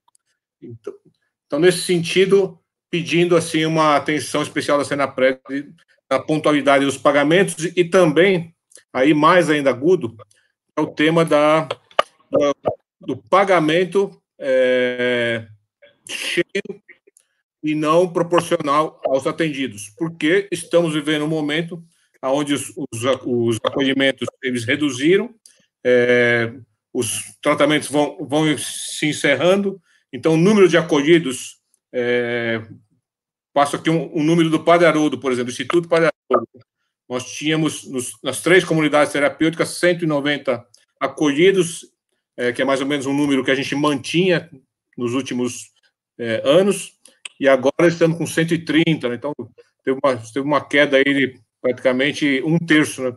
33% a menos. É, no caso, com a Senapred, é, como recebemos proporcional aos acolhidos, isso dá um gap no nosso orçamento, porque nós, nós queremos manter a equipe de trabalho, né? porque a equipe, também a gente não vai se desfazer de equipe de trabalho por uma situação pontual, obviamente. É, a importância, eu sei que a, a própria Confenac já, já fez um pleito nesse sentido, é, mas também gostaria de reiterar aqui é, um esforço da nesse sentido. E, e também entrando no tema aí da pergunta que foi feita é, sobre o, a questão do recurso ser um prejuízo no tratamento de alguém, das desistências, eu também acredito que pode ser. eu vou dizer para vocês aqui, não vou sustentar a minha tese em cima desses fatos, mas eu quero contar para vocês é, uma história do Padre Haroldo. Uma não, são várias histórias, né? Porque o Padre Haroldo, ele, frequência, isso no passado, em outros momentos da comunidade terapêutica, ele dava o carro dele para os acolhidos, para às vezes para ir buscar alguma coisa, às vezes para se deslocar para cá e para lá. É, nessas idas e vindas, é, teve acolhido, vendeu o carro na, na, é, em troca de, de, de, droga, né? Na troca de droga. Perdeu um carro por, para o tráfico no empréstimo desse. Já teve carro que bateu. Porém, é, por outro lado, o Padre sempre sustentava que, que isso era importantíssimo para a reflexão é, do acolhido na valorização da autonomia dele. Então, na grande maioria, e hoje é, vivo com pessoas que passaram pelo tratamento do Instituto Padre Haroldo e veem um valor inestimável é, dessa atitude do Padre Haroldo de confiar no acolhido e usar essa confiança num projeto terapêutico. É, então, trazendo isso para essa realidade desses 600 reais, o que eu comentei ontem é, é uma excelente oportunidade que as nossas equipes têm, os nossos conselheiros, as equipes técnicas, de refletir junto com os acolhidos, é, fazer análise crítica, né, é, pensar sobre as possibilidades com a, o, a destinação desse dinheiro, né, qual, qual vai ser o uso desses 600 reais, e isso construir algo muito positivo. É, obviamente que o retorno disso não compete a nós, né? Nós, nós compete a, nossa equipe, compete às nossas comunidades terapêuticas é, propormos. Então, eu vejo essa possibilidade, eu vejo esse dinheiro é, chegando na mão de um acolhido quase como uma matéria-prima para ser transformada num alimento que vai fortalecê-lo é, em termos de autonomia e de responsabilidade. Agora, aí cabe realmente um trabalho muito é, elaborado, muito bacana, assim, é, dos conselheiros e das equipes técnicas. Isso tem que ser muito bem elaborado e pensado. Mas é uma grande oportunidade para desenvolver esse trabalho, é, essa, essa questão do o que vai fazer com o dinheiro, pessoas vão sair. É, pelo contrário, pode ser que pessoas vão sair. Agora, essa é a realidade da vida. São esses dois temas, então, essa, o primeiro da. Beleza. Roseli, a gente passa para uma pergunta. Tu quer fazer um comentário agora? Eu depois? O que, que fica melhor? Eu acho que dá, vou misturar um pouco. É? é. Quer falar? Quero. Ah, então. então vamos lá. Um abraço para todos. Olha só, Ouro Preto em Roraima. Comunidade terapêutica Ouro Preto, Ouro Preto em Roraima, né? Nos mandando um abraço, né? Manda para as catarinenses lá do norte do Brasil. Fala, Roseli. É, eu quero é, retomar um pouquinho a fala do Dr. Quirino com relação ao a pergunta que foi feita é, do repasse do auxílio emergencial para o acolhido vinculado à sua possível saída, né? É, desistência para uso do, do, do recurso e tal.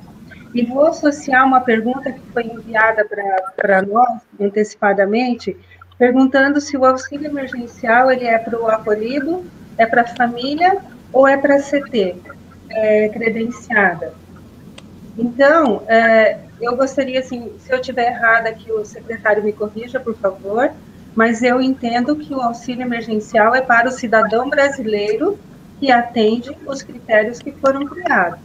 Né? Então, esse é, é um ponto que nós, representantes de comunidades terapêuticas, temos que ter claro: cidadão brasileiro, independente da sua condição de vida nesse momento, né? E um, um, outro, talvez aí uma chamada para nós mesmos, o Beto também já falou sobre isso, é de que a gente não olhe para o problema que esse recurso vai gerar para aquela pessoa, mas a gente olhe para a oportunidade que isso vai gerar para a comunidade terapêutica. Né? Nós, às vezes, olhamos só para o problema, né? pensamos na, na situação como um problema e não olhamos para isso como uma oportunidade de de estudo, de discussão, de oficinas, de envolvimento maior com as famílias, enfim, uma série de coisas, né? Eu acho bem importante, secretário, que a gente deixe isso muito claro, né? É, se me permite aí a intervenção. E voltando naquela fala é, que nós do auxílio para a instituição comunidade terapêutica, o Beto disse o que eu venho aqui como porta-voz das comunidades tinha essa missão de fazer, né, de olhar para isso, do pagamento integral das vagas, né, é um, é um pedido e uma, uma sugestão nossa, da pontualidade dos pagamentos, e secretário, desculpa, mas eu vou apimentar um pouco isso, né, e vou falar também de uma proposta de atualização dos valores, uma demanda, né, um pedido das comunidades terapêuticas já de muito de tempo, né? A gente tem aí os valores do, dos contratos é, relativamente baixos em relação ao, aos serviços prestados. Então, talvez essa seja uma possibilidade de pensar nisso como uma forma de, de ajudar as instituições hoje. Então, quero deixar já registrado para não perder a oportunidade de falar sobre isso. Tá bom? É isso, Ricardo. Vou passar a bola para ti, querido, né? Eu acho que todos nós que chegamos lá na Senapred somos recebidos lá por ti, pela Cláudia, pela equipe. Acho que a gente leva essa demanda da Roseli, quase que tu escuta isso de forma recorrente, né?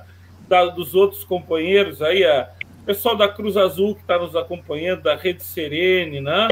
A, pessoal da Fazenda da Esperança, aqui também a turma da Confenact que está acompanhando aí. Acho que todo mundo que chega lá, chega lá, bate na porta e chega com esse pacote de solicitações, né, querido? Então, então, então vamos lá. Vamos, eu, eu, eu, eu anotei aqui as questões que foram colocadas tanto pelo Beto quanto pra, pela Roseli. São questões, enfim, que são é, que estão aí na, na bola da vez, né? Que a gente precisa realmente discuti-las todas. Então, em relação à questão da pontualidade né, no, pagamento, como foi colocado aqui pelo, pelo Beto.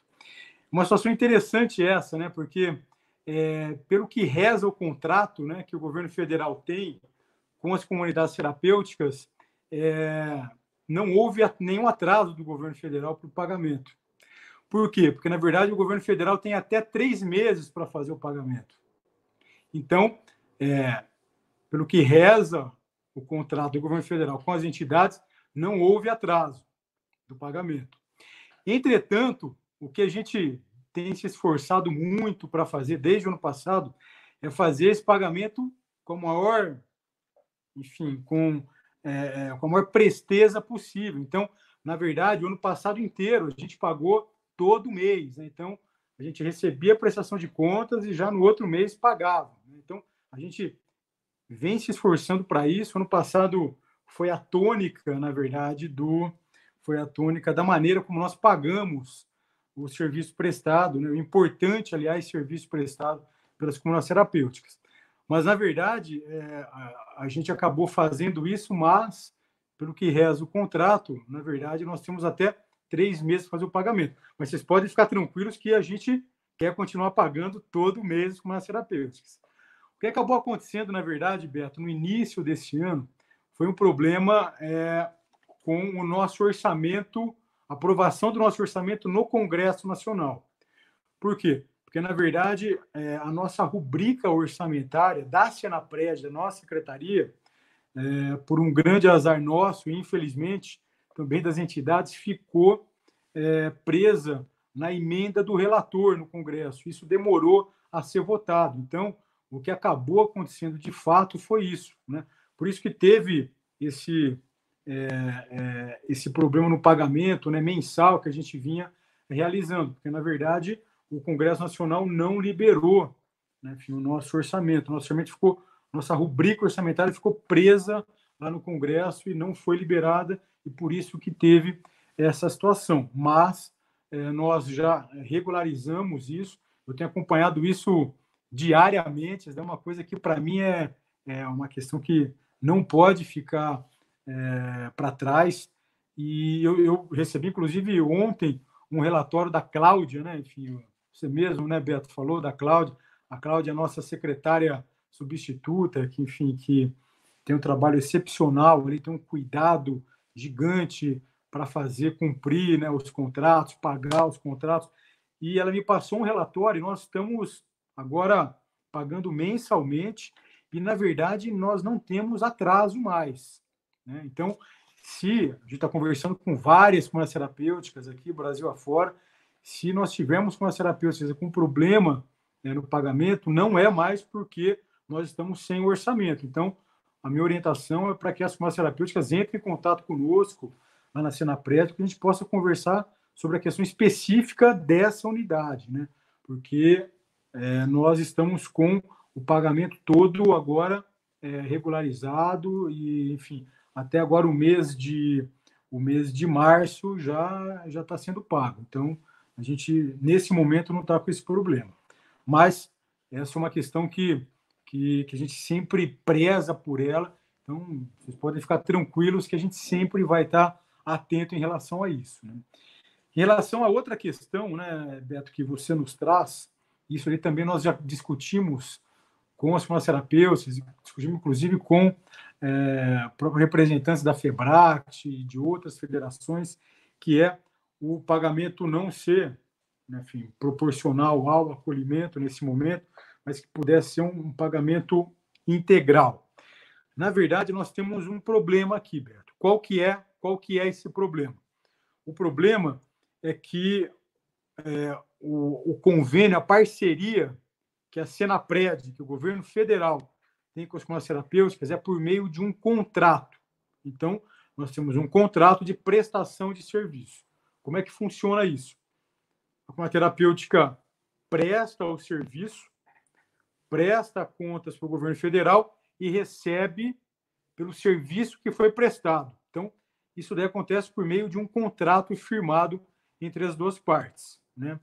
O que é diferente do que acontece é, no convênio, parceria de comunidades terapêuticas, por exemplo, com alguns governos estaduais, com alguns municípios Brasil afora, que não é o contrato, é um termo de colaboração.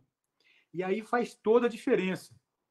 Quando é um termo de colaboração, existe essa possibilidade jurídica de você, enfim, ter uma colaboração e que você paga um recurso, né, para que o serviço seja prestado. E você, então, é, não tem um contrato que você paga depois da prestação, que você paga pelo serviço. Como nós temos um contrato com as comunidades terapêuticas, não existe a possibilidade de nós pagarmos se o serviço não for prestado, inclusive se não for previamente prestado, pelo que reza aí o contrato. Isso, nesse momento, não é bom, né, para os terapeutas, porque a gente poderia, eventualmente, se fosse um termo de colaboração, trabalhar de uma outra maneira, como, por exemplo, tem acontecido na parceria das terapêuticas é, com outros, enfim, né, com outros parceiros públicos, com outros parceiros governamentais. É, agora, tem um lado que, na verdade, que no dia a dia, né, tirando essa questão da epidemia do coronavírus, é bastante vantajoso esse, essa parceria por meio de um contrato para as comunidades terapêuticas. Por quê? Porque, na verdade, a prestação de contas enfim, é muito mais facilitado, né?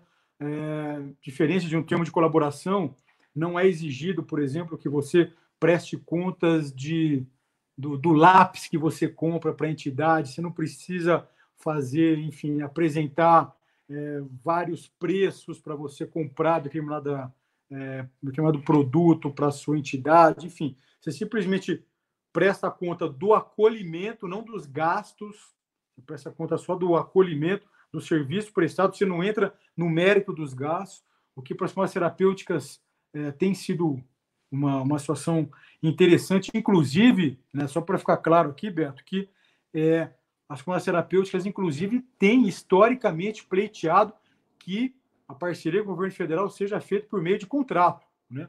Eu já discuti isso daí com as formas terapêuticas em vários momentos, antes, antes mesmo de eu estar na Senapred, eu, eu tenho acompanhado as formas terapêuticas desde que eu estava no Ministério da Saúde, né? Então, eu me lembro de ter discutido essa questão com as formas terapêuticas, mas as formas terapêuticas têm uma posição bastante clara que é a defesa dessa parceria com o governo federal por meio de contrato, que para elas, tirando essa situação específica da epidemia do coronavírus, é muito mais vantajosa. É claro que agora, infelizmente, tem esse problema, enfim, que a gente de verdade não consegue manejar por conta disso, né? que a parceria é por meio de contrato e não de termo de colaboração. É, indo agora para a questão que a, que a, que a Roseli nos falou, né? que é sobre a questão do benefício. Para quem que é o benefício, então, afinal? O benefício é para o cidadão. Quando eu falo cidadão família, né, porque é isso, o cidadão ele está acolhido na conta terapêutica, nesse momento que ele se encontra nessa situação, é, as suas necessidades mais básicas, pelo menos ali, né, de é, hospedagem, alimentação, enfim. Então, isso daí é provido pela comunidade terapêutica, então o indivíduo não tem gastos para isso. Por isso que eu coloco né, a possibilidade e do indivíduo ter acesso ao recurso e usar esse recurso em benefício da sua família, por exemplo. Mas, na verdade, é importante lembrar que o recurso é para o cidadão. É, e claro, quando eu falo cidadão, é cidadão e por extensão aí a sua família. Né? Mas é importante ficar claro, e nós fizemos questão de colocar, né, Roseli, nos dois ofícios circulares que nós mandamos no dia 8 de abril para as comunidades terapêuticas, é, nós colocamos, é, para que ficasse bastante claro, que é, esse, que esse benefício, na verdade, não é para a entidade. Então, a entidade não pode ficar com o benefício do acolhido. Esse é um benefício para o cidadão. Então, isso é importante ficar claro aí também nessa, nessa conversa que a gente está tendo. E por último, né, você está falando sobre a questão do reajuste, que também é um pleito, né, enfim, que a FEBRAC já nos levou, é, que outras federações, a gente sempre recebe esse pleito. É, esse pleito está com a gente, né, a gente é, sabe que é importante que as farmácias terapêuticas recebam, enfim, para que possam ofertar um serviço cada vez de maior qualidade para os acolhidos. É, agora, só para fazer uma defesa, vai, eu também preciso, preciso, fazer, preciso me defender aqui também, né, Roseli? É, eu estou caminhando com as, com as terapêuticas novamente, desde que eu estava no Ministério da Saúde, né? É, o edital que foi publicado em 2018 foi publicado porque quando eu estava lá no Ministério da Saúde, eu peguei uma verba do Ministério, fiz um destaque orçamentário mandei na ocasião para a Senad, né, que as terapêuticas eram, é, estavam lá na Senad. É, então, nós fizemos esse destaque orçamentário para lá, foi o que possibilitou a, a existência desse, desse, desse edital, foi publicado em 2018. Parte dos contratos foram, foi celebrado em 2018. O restinho, nós, o restinho não, bastante, 240 e poucos contratos, nós celebramos no ano passado, né, em abril, é, agora já na Senapred. E estou contando toda essa história porque lá em 2018, quando eu estava no Ministério da Saúde, eu atendendo, né, buscando atender uma demanda das comunidades terapêuticas, levei para o governo federal o pleito é, de reajuste do valor das diárias. Então, lá em 2018, nós é, concedemos o valor do reajuste das diárias concedemos um reajuste de 17%, né, de reajuste nas diárias, então saiu de mil reais que era para 1.174, enfim, então é, nós naquela ocasião fizemos esse reajuste, 17%. Eu participei, né, levando esse pleito das colunas terapêuticas para o governo federal e vamos ver, né? Eu, uma coisa que dá para falar é que é, tudo isso para dizer que eu, eu, sou bastante sensível a essa situação específica né, do aporte de recursos para as entidades.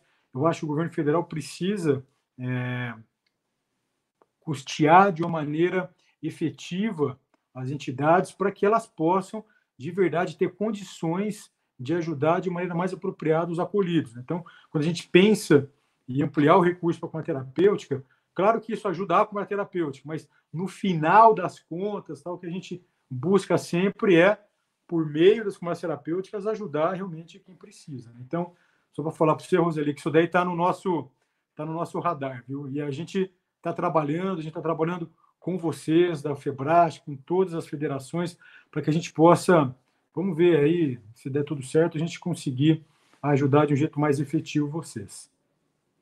Muito bem, eu tenho que fazer um papel aqui, agora são é, 21 horas e 44 minutos, a gente já tem aí quase uma hora e 44 de live, né? E temos mais duas perguntas importantes de serem trazidas, né? Vamos, vamos, vamos colocar a pergunta número 4 agora no ar aí, Pablo, por favor. Coloca para nós aí a número 4, ó. Ante a legalidade e existência dos hospitais psiquiátricos em alguns territórios, não seriam estes hospitais os locais mais adequados para os dias de isolamento antes de um encaminhamento para a comunidade terapêutica? Eu posso contextualizar um pouquinho? Pode, por favor. Posso? Então, essa pergunta, doutor Quirino, eu achei ela muito importante, né? Até porque é, acho que foi agora recente que tem uma publicação sua, né? Com uma matéria sobre a, as unidades de serviço para a saúde mental, né? E aqui, é, talvez conseguir, se a gente conseguir responder essa pergunta, responde a questão do esvaziamento da comunidade terapêutica, né? E esse esvaziamento, ele, ele se dá, temos várias situações, né? Temos comunidades terapêuticas que conseguiram cumprir as exigências do, do protocolo de manejo para o isolamento, da quarentena e tudo mais, né? Então, há, situações de instituições que fizeram isso muito bem. Temos situações de, de algumas parcerias com a rede de saúde em algumas cidades, mas também temos a situação de não ter nenhuma dessas possibilidades, de garantir que haja um acolhimento com segurança. Então, o que, que acontece na prática? É, nesse medo, né, porque existe aí um temor de, de, de multiplicar esse vírus, as comunidades optaram por não acolher, né, as que não conseguiram atender às exigências. E aí o esvaziamento. Então, quando alguém faz essa pergunta, tentando nos chamar a atenção para usar os próprios é, serviços da saúde, como o hospital é, psiquiátrico, isso, nossa, seria realmente algo que faria com que essa rede que a gente tão sonha, né, com ela funcionando, ela nos ajudasse muito nesse momento. Então, a, a pergunta é muito oportuna para a nossa realidade atual. Isso. Muito bem, então, então vamos lá. É, eu, desde quando estava na, no Ministério da Saúde, na Coordenação de Saúde Mental, tenho trabalhado para que nós tenhamos no Brasil uma rede assistencial para as pessoas que apresentam é, transtornos mentais, dependência química, é, uma rede plural. Uma rede plural envolve necessariamente distintos serviços, para que as pessoas possam receber o cuidado mais apropriado para o seu problema é, de saúde, problema clínico, seu problema psicossocial, de acordo com a sua necessidade. Né?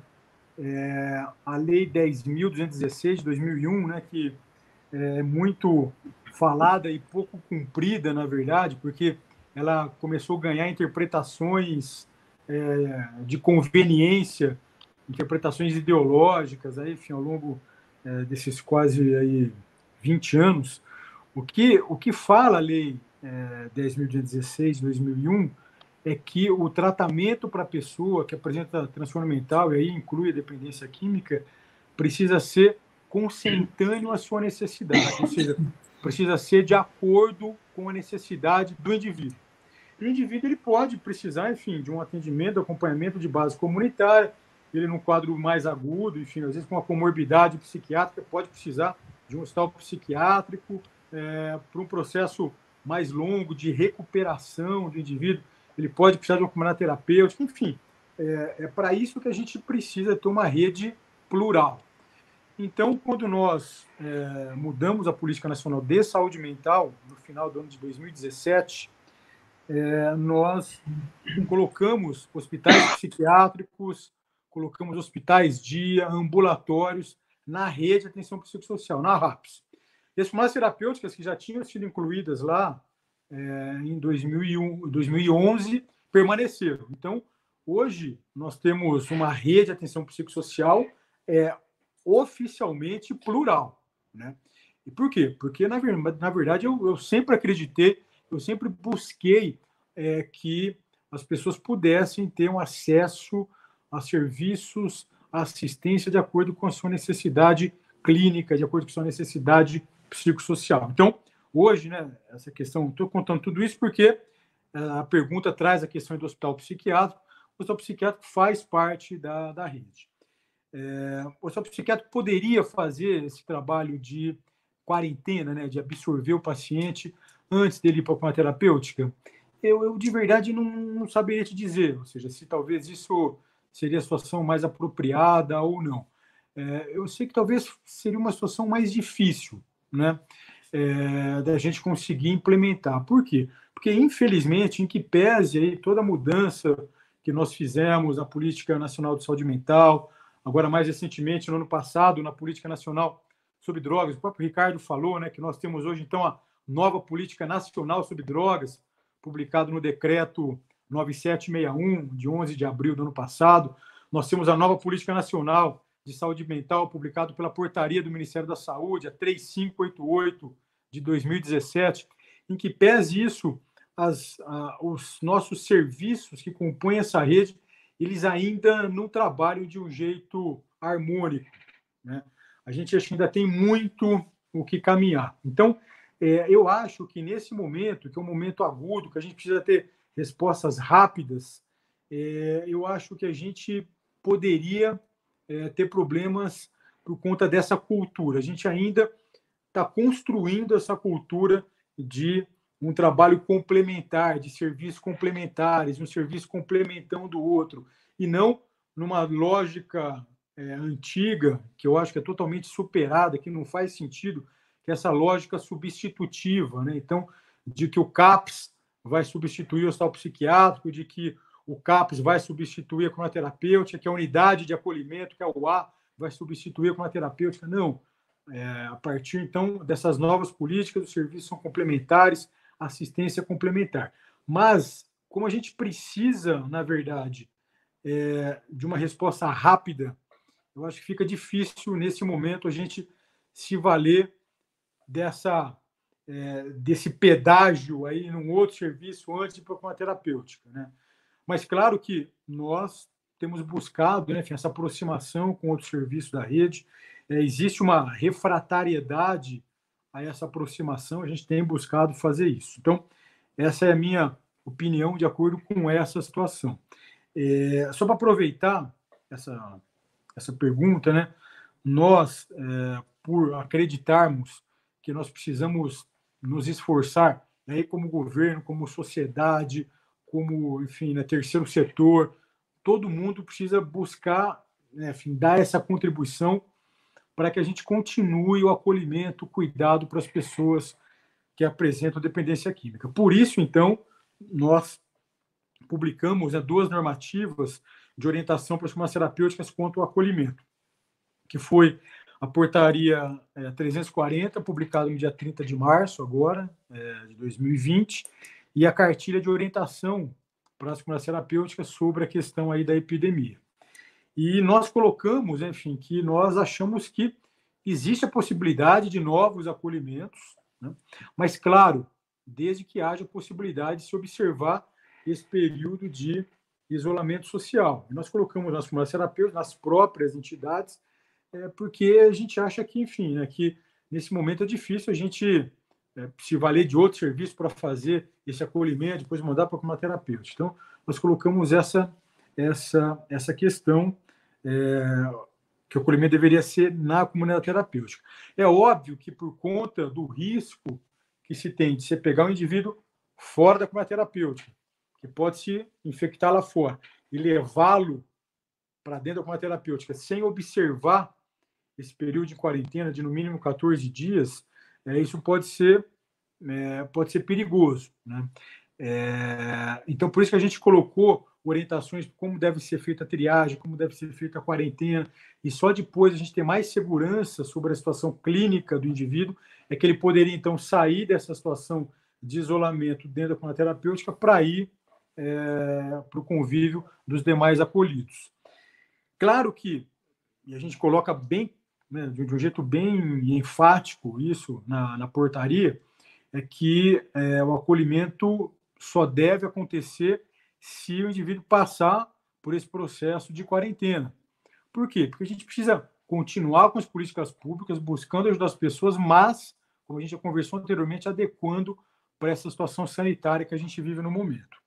Nós colocamos lá a possibilidade para que nós não fizéssemos o acolhimento, né, para que não tivesse a necessidade de, fizer, de, se fazer o acolhimento, nós colocamos a possibilidade, então, de que se o indivíduo chegar na cura terapêutica com um exame laboratorial negativo para infecção aguda pelo Covid-19, é, um exame recente, ele poderia ser acolhido sem precisar passar pelo, é, pelo período de quarentena. E quais são esses exames? Basicamente, é o exame, né, aquele SWAB é, que se faz para você ver o PCR, né, para você é, ver se tem a presença ou não do vírus ali, né, na mucosa do indivíduo, mucosa nasal, é, mucosa das vias aéreas é, superiores.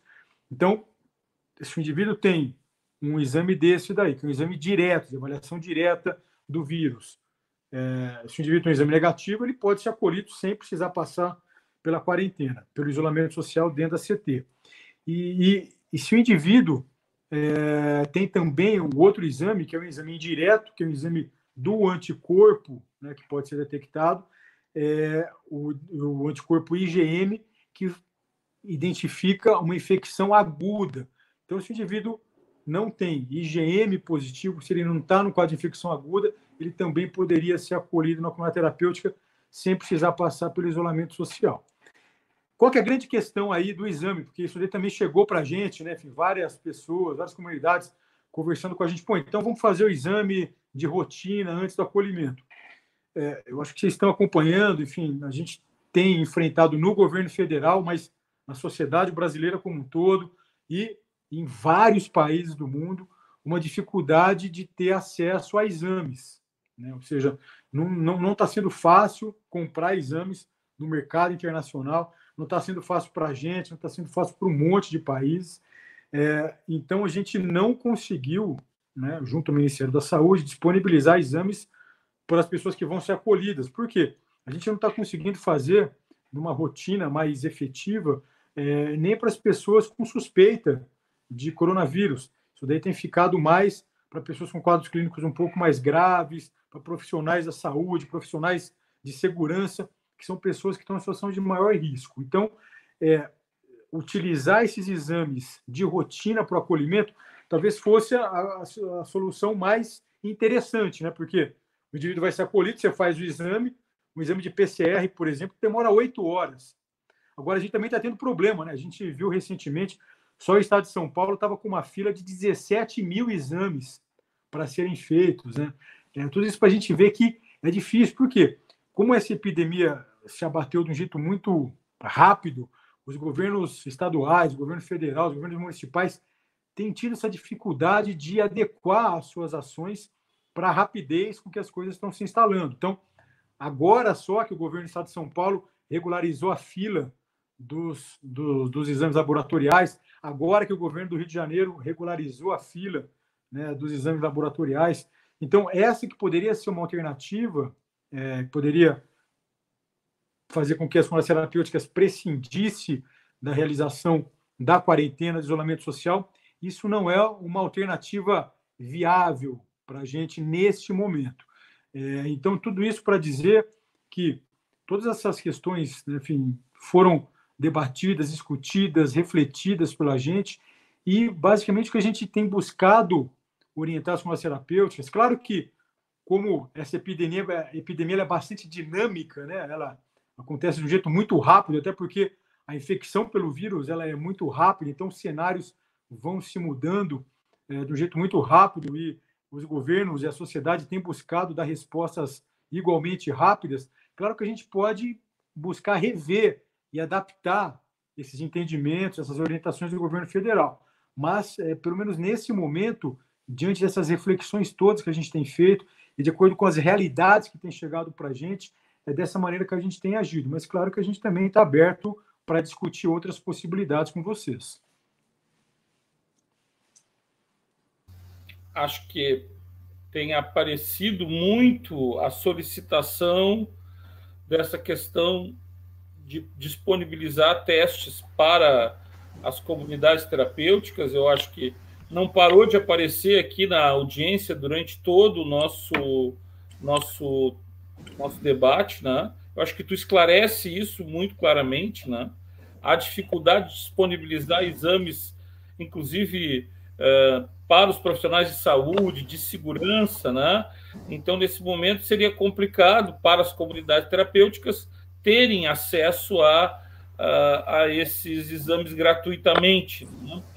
Uh, outra questão que aparece aqui também na audiência, que é polêmica, que tem a ver com o Corona Voucher, é que é, é, nós já recebemos algumas, alguns comentários que, por uma questão de manejo e às vezes até de uma tentativa de proteger o, acolhido, né? uma proteção que a gente pensa ser meio às avessas. Né? A comunidade terapêutica tem, em algumas, é, tem dificultado o acesso do acolhido ao Corona Voucher e tem ainda impedido esse acesso, sonegado a informação ao direito. Agora a audiência pergunta: uma comunidade terapêutica que é, sonega um direito ao cidadão que poderia, enfim, o indivíduo que está na rua, se ele está ou não uh, fazendo uso de drogas, ele é cidadão, ele tem direito a acessar. Na comunidade terapêutica, a mesma coisa. A pergunta é: em o, governo, em o governo, em a Senapred, ficando sabendo disso, é, o convênio é suspenso, isso caracteriza, sim, um atentado contra o direito do indivíduo? Então vamos lá. Então, é, antes de responder essa questão específica, vamos aproveitar a ocasião para falar sobre outras duas, rapidamente. Na, é, lá na Senapred, nós temos buscado fazer esse monitoramento, né? A gente está buscando fazer um monitoramento da política pública com as comunidades terapêuticas como um todo, né? Nós, inclusive, já participamos é, com representantes da FEBRAT, enfim, de algumas reuniões para discutir o monitoramento das comunidades terapêuticas como um todo. E agora, nessa questão da, da epidemia pelo coronavírus, nós também temos buscado é, fazer esse monitoramento. Monitoramento mais para que a gente possa é, ter uma política pública mais apropriada né, para as pessoas. Não um monitoramento punitivo, nada disso. Um monitoramento em parceria com as próprias entidades, para que a gente possa chegar a resultados mais efetivos para as pessoas que efetivamente precisam do cuidado, do acolhimento, da assistência e da recuperação que é ofertada pelas, pelas entidades. Então, dentro desse, desse contexto, a gente está buscando, né, enfim, ações de monitoramento é, das nossas políticas públicas e de monitoramento das ações das comunidades terapêuticas, nós também, é, na semana passada, enviamos é, outros dois ofícios para as comunidades terapêuticas tratando desse tema. Um dos temas, enfim, era o monitoramento das condições de acolhimento nas comunidades terapêuticas, que é, esse ofício dizia, então, que as comunidades terapêuticas precisam, então, a partir de agora, informar-se na PRED sobre ajustes, adequações que estão fazendo por conta desses acolhimentos, esses novos acolhimentos, enfim, se elas realmente têm condições de fazer. Porque também ficou bastante claro é, nas normativas que nós publicamos é que se a terapêutica não tem condição de fazer nesse momento é, o acolhimento em regime de quarentena, de isolamento social é, do novo acolhido, ela não deve fazer. Então, ela só deve fazer o acolhimento, desde que, obviamente, ela consiga é, prover para o acolhido essa condição, é, tanto estrutural quanto de RH, enfim, para trabalhar com esse indivíduo na situação de quarentena. Então, nós passamos agora a acompanhar, nós mandamos então um ofício semana passada para as terapêuticas que são credenciadas à, Prédio e que nós então agora vamos acompanhar é, essa devolutiva das terapêuticas via o nosso sistema, né, o nosso sistema de trabalho conjunto aí que é o CICT. Nós vamos acompanhar isso com as comunidades terapêuticas.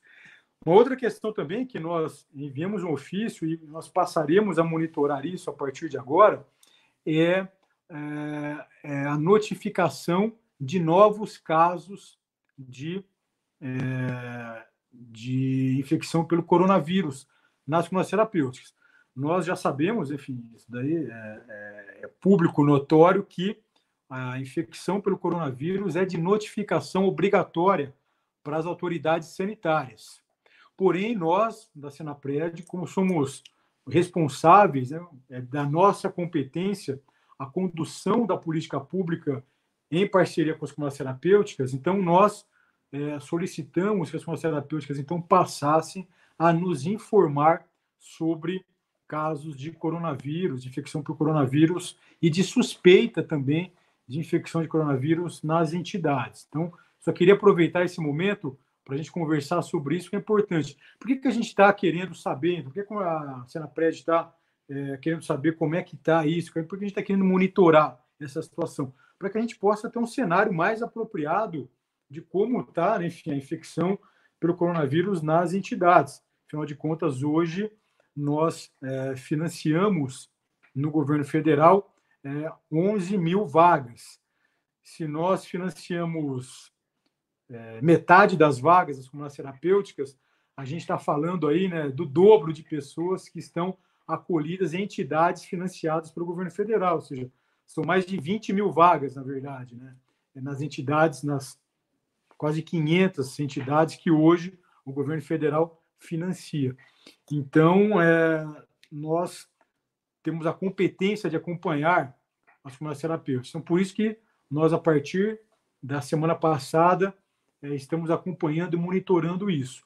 Só para aproveitar também esse momento para informar que até o presente momento nós não recebemos né, é, de nenhuma cunha terapêutica a informação, a notificação da existência de pessoas infectadas pelo coronavírus nas comunidades terapêuticas do Brasil que são financiadas pela Senapred. Então, até o momento, nós não recebemos a notificação de nenhum caso, o que, enfim, é bastante é bastante bom para a gente, mas, obviamente, que nós estamos acompanhando isso de perto.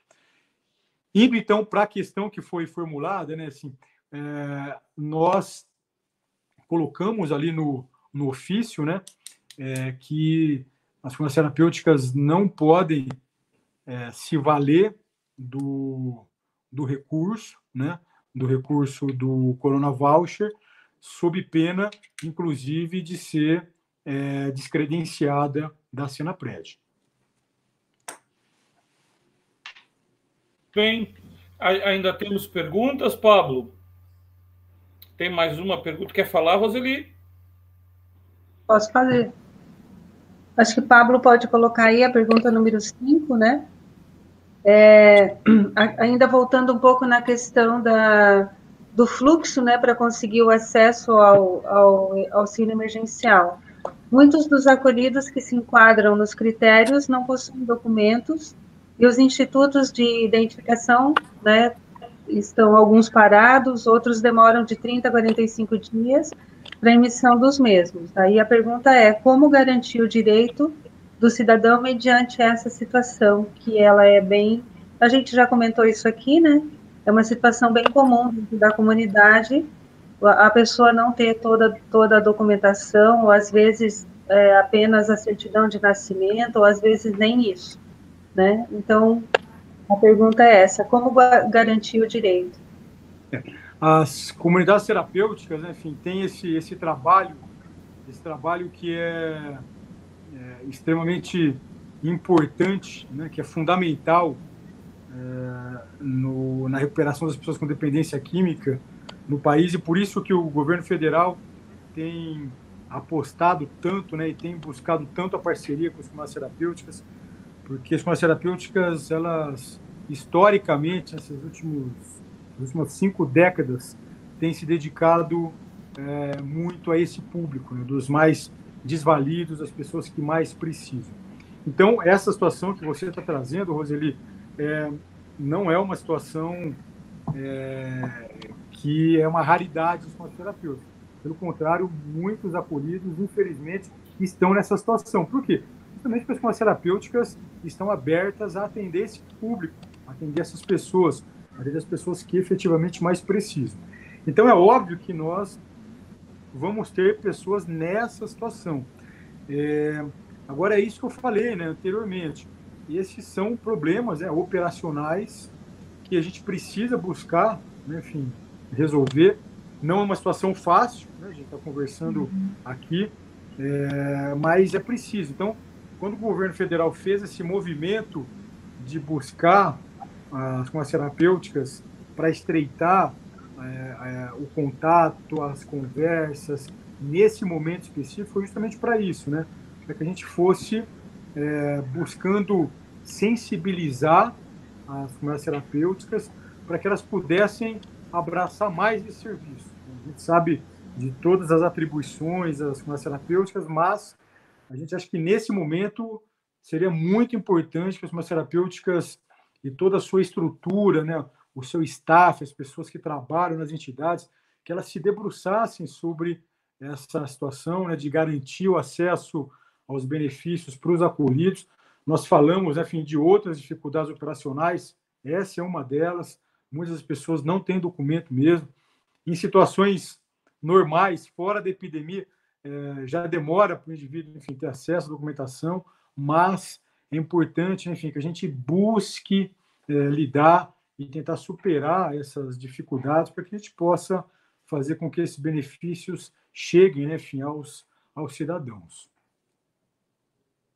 Muito bem. É... Nós já vamos aqui a 22 horas e 10 minutos, né? Eu acho que as perguntas que nos foram encaminhadas pelo Conselho Deliberativo da FEBRACT, todas foram respondidas. Existe um número imenso de outras demandas, né? E de outras perguntas. A dificuldade do relacionamento com a rede, né? Parece que em alguns estados está muito difícil essa tensionamento das relações, né? A rede às vezes não quer receber, empurra para cá, né? Enfim, é, a gente tem muito, teríamos muitas outras questões ainda, né, Querino, para para aprofundar, mas quem sabe a gente dá uma pausa e faz uma outra live, né, para seguir então destecando, destecando esse assunto, né, para que a gente ainda já vão duas horas e dez minutos de bate-papo aqui, para que a gente tenha agora uma conclusão, cada um de nós aqui possa dar a sua mensagem final, agradecer a família Caldec de Novo Hamburgo, agradecer a família Caex de Pelotas, né? E tantas outras famílias de comunidades terapêuticas de todo esse Brasil que estiveram conosco, né? Salientando assim o, o, o o carinho e, a, e as palavras de incentivo e motivação por essa possibilidade de ofertar informação, né? Eu acho que quando a gente leva informação, informação adequada, clara, com responsabilidade, a gente oferece ao a população, a população, ao cidadão, a gente oferece um remédio precioso, né? Porque a, a informação é sem dúvida nenhuma um remédio precioso em tempos de tanta tensão política, institucional, o estresse social de uma forma, forma geral. E o que a gente viu hoje aqui foi um, um bate-papo, mas também a possibilidade do Quirino trazer muitas importantes informações com as contribuições da Roseli e do Beto. Né? Então, também, Beto, um abraço para a Lúcia, que está na audiência, que mandou um recado, a Lúcia Dói, esposa do Beto, e toda a família do IPH, que não parou de mandar mensagem por aí, né? E, enfim, muitas sugestões que nós vamos colher esse, esse Move Pai de Santa Rosa, lá com o Padre de lá na ponta do Rio Grande do Sul. É, muitas é, informações a gente vai encaminhar para ti posteriormente, né? para que tu tenha contato com todas essas demandas que apareceram aí na, na nossa tela. Nesse sentido, eu vou passar a palavra para ti, querido, para que tu faça então a tua despedida final. Na sequência, a Roseli e o Beto, para a gente se encaminhar então para o encerramento. Ó. E o pessoal da Perpétuo Socorro do Paraná também, que manda um abraço, Marcelo Fortunato, conhece quem é, né? O grande Marcelo lá. Um abraço, Marcelo. Na audiência com a gente aqui, o Pedro também, sobrinho dele, conosco, né? Então, querido, aí, Michael, Rio Grande, quase caindo no Uruguai lá, né? Quase lá no fim do Brasil, quase no Chuí. Querido, então, para tu passar a tua mensagem final e já agradecendo sempre essa disponibilidade desdobrável quase, tá? Bom, então, mais uma vez, é, Ricardo, Roseli, Beto, Pablo, é, eu gostaria de verdade de, de, agradecer pela oportunidade, pelo convite de participar é, desse, desse bate-papo com vocês, dessa live.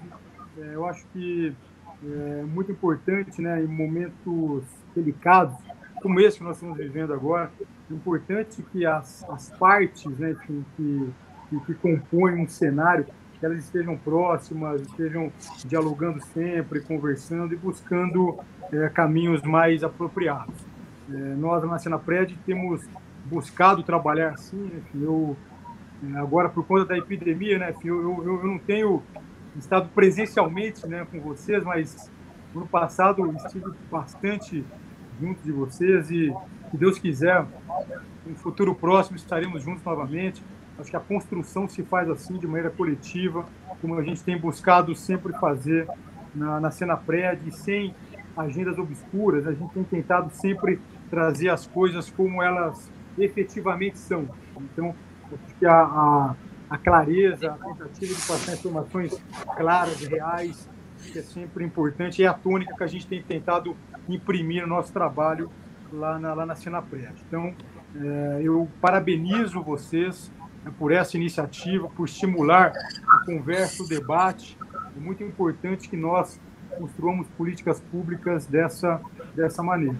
Eu aproveito a ocasião também para agradecer e parabenizar é, todas as comunidades terapêuticas da FEBRAC que estão nos acompanhando aqui nessa live, porque é, é justamente com as comunidades terapêuticas que nós, na sociedade brasileira, é, estamos trabalhando duro, com afinco, para é, diminuirmos os impactos tão negativos da dependência química. Então, eu só tenho a agradecer pelo trabalho de vocês e eu só tenho a parabenizar. Eu, eu costumo dizer, né, enfim, que, na verdade, por mais que vocês tragam pleitos para o governo federal, parece que as farmacêuticas precisam muito do governo federal. Mas, na verdade, o governo federal precisa mais de vocês do que vocês precisam do governo federal. Pode acreditar nisso. É, a sociedade precisa mais de vocês. E cabe, claro, ao governo federal ajudar vocês para que vocês continuem ajudando as pessoas. Então, o governo federal é, busca fazer simplesmente isso: é ajudar quem historicamente já tem ajudado muito as pessoas e que continua ajudando as pessoas, mesmo em momentos tão difíceis como esse pelo qual a gente está passando. Então, parabéns às comunidades terapêuticas, parabéns a todos vocês. E é claro que eu também preciso aqui agradecer a toda a nossa equipe lá na Senapred, que nesses 15 meses né, de, de Senapred, é, nossa equipe tem trabalhado também com afinco para fazer com que as políticas públicas sobre drogas no país mudem, mudem para melhor, que elas possam ser mais é, efetivas, acessíveis às pessoas que apresentam dependência aqui. Então, muito obrigado mais uma vez. Um grande abraço a todos vocês. Obrigado, Quirino.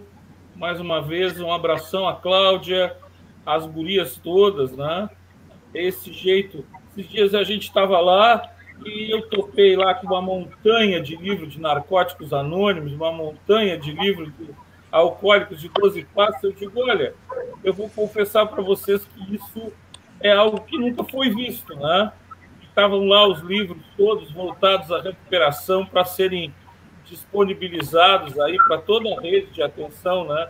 E fiquei feliz de ver assim o material de NA e o material de AA lá dentro do lugar de onde, de onde saem as políticas sobre drogas hoje, as mais importantes políticas sobre drogas que vão chegar ao cidadão.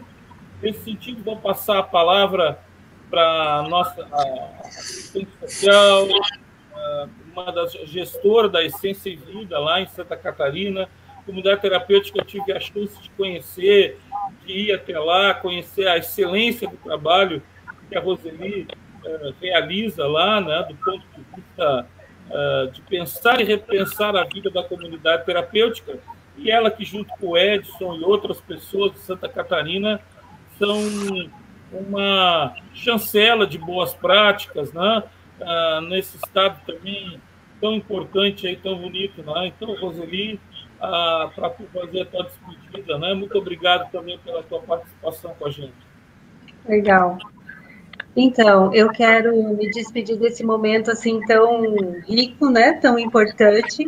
É, agradecendo todas as nossas CTs filiadas, né, que acompanharam aí pelo Brasil afora, mas não posso deixar de, de fazer um agradecimento todo especial às filiadas da Delegacia Febrac de Santa Catarina, pela Contesc, e também a grandes amigos gestores da FECOTESC, aqui do Estado, e muito especialmente ao Edson Eckel, meu amigo de caminhada, companheiro, também é, conselheiro, e estamos juntos aí. Então, nós aqui em Santa Catarina é, não, não agiríamos sozinhos, somos dois, né, representando essa grande federação e tenho muito a agradecer ao Edson pela parceria e todos os meus demais companheiros.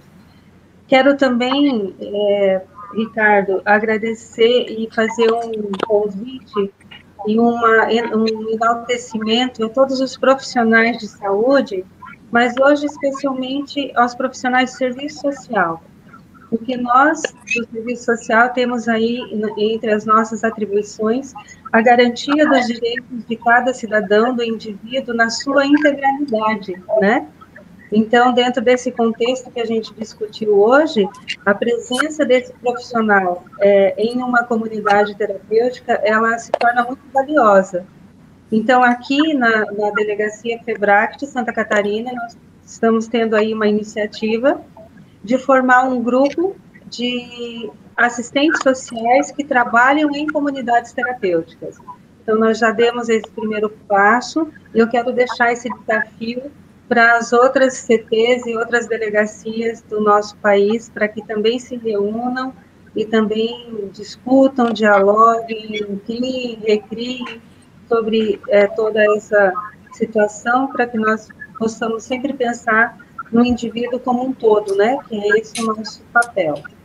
E, por fim, é óbvio que só tenho a agradecer, é uma, uma honra imensa dividir esse painel com o Dr. Quirino, né, uma pessoa a quem eu admiro muito, tenho um respeito muito grande e uma consideração muito grande.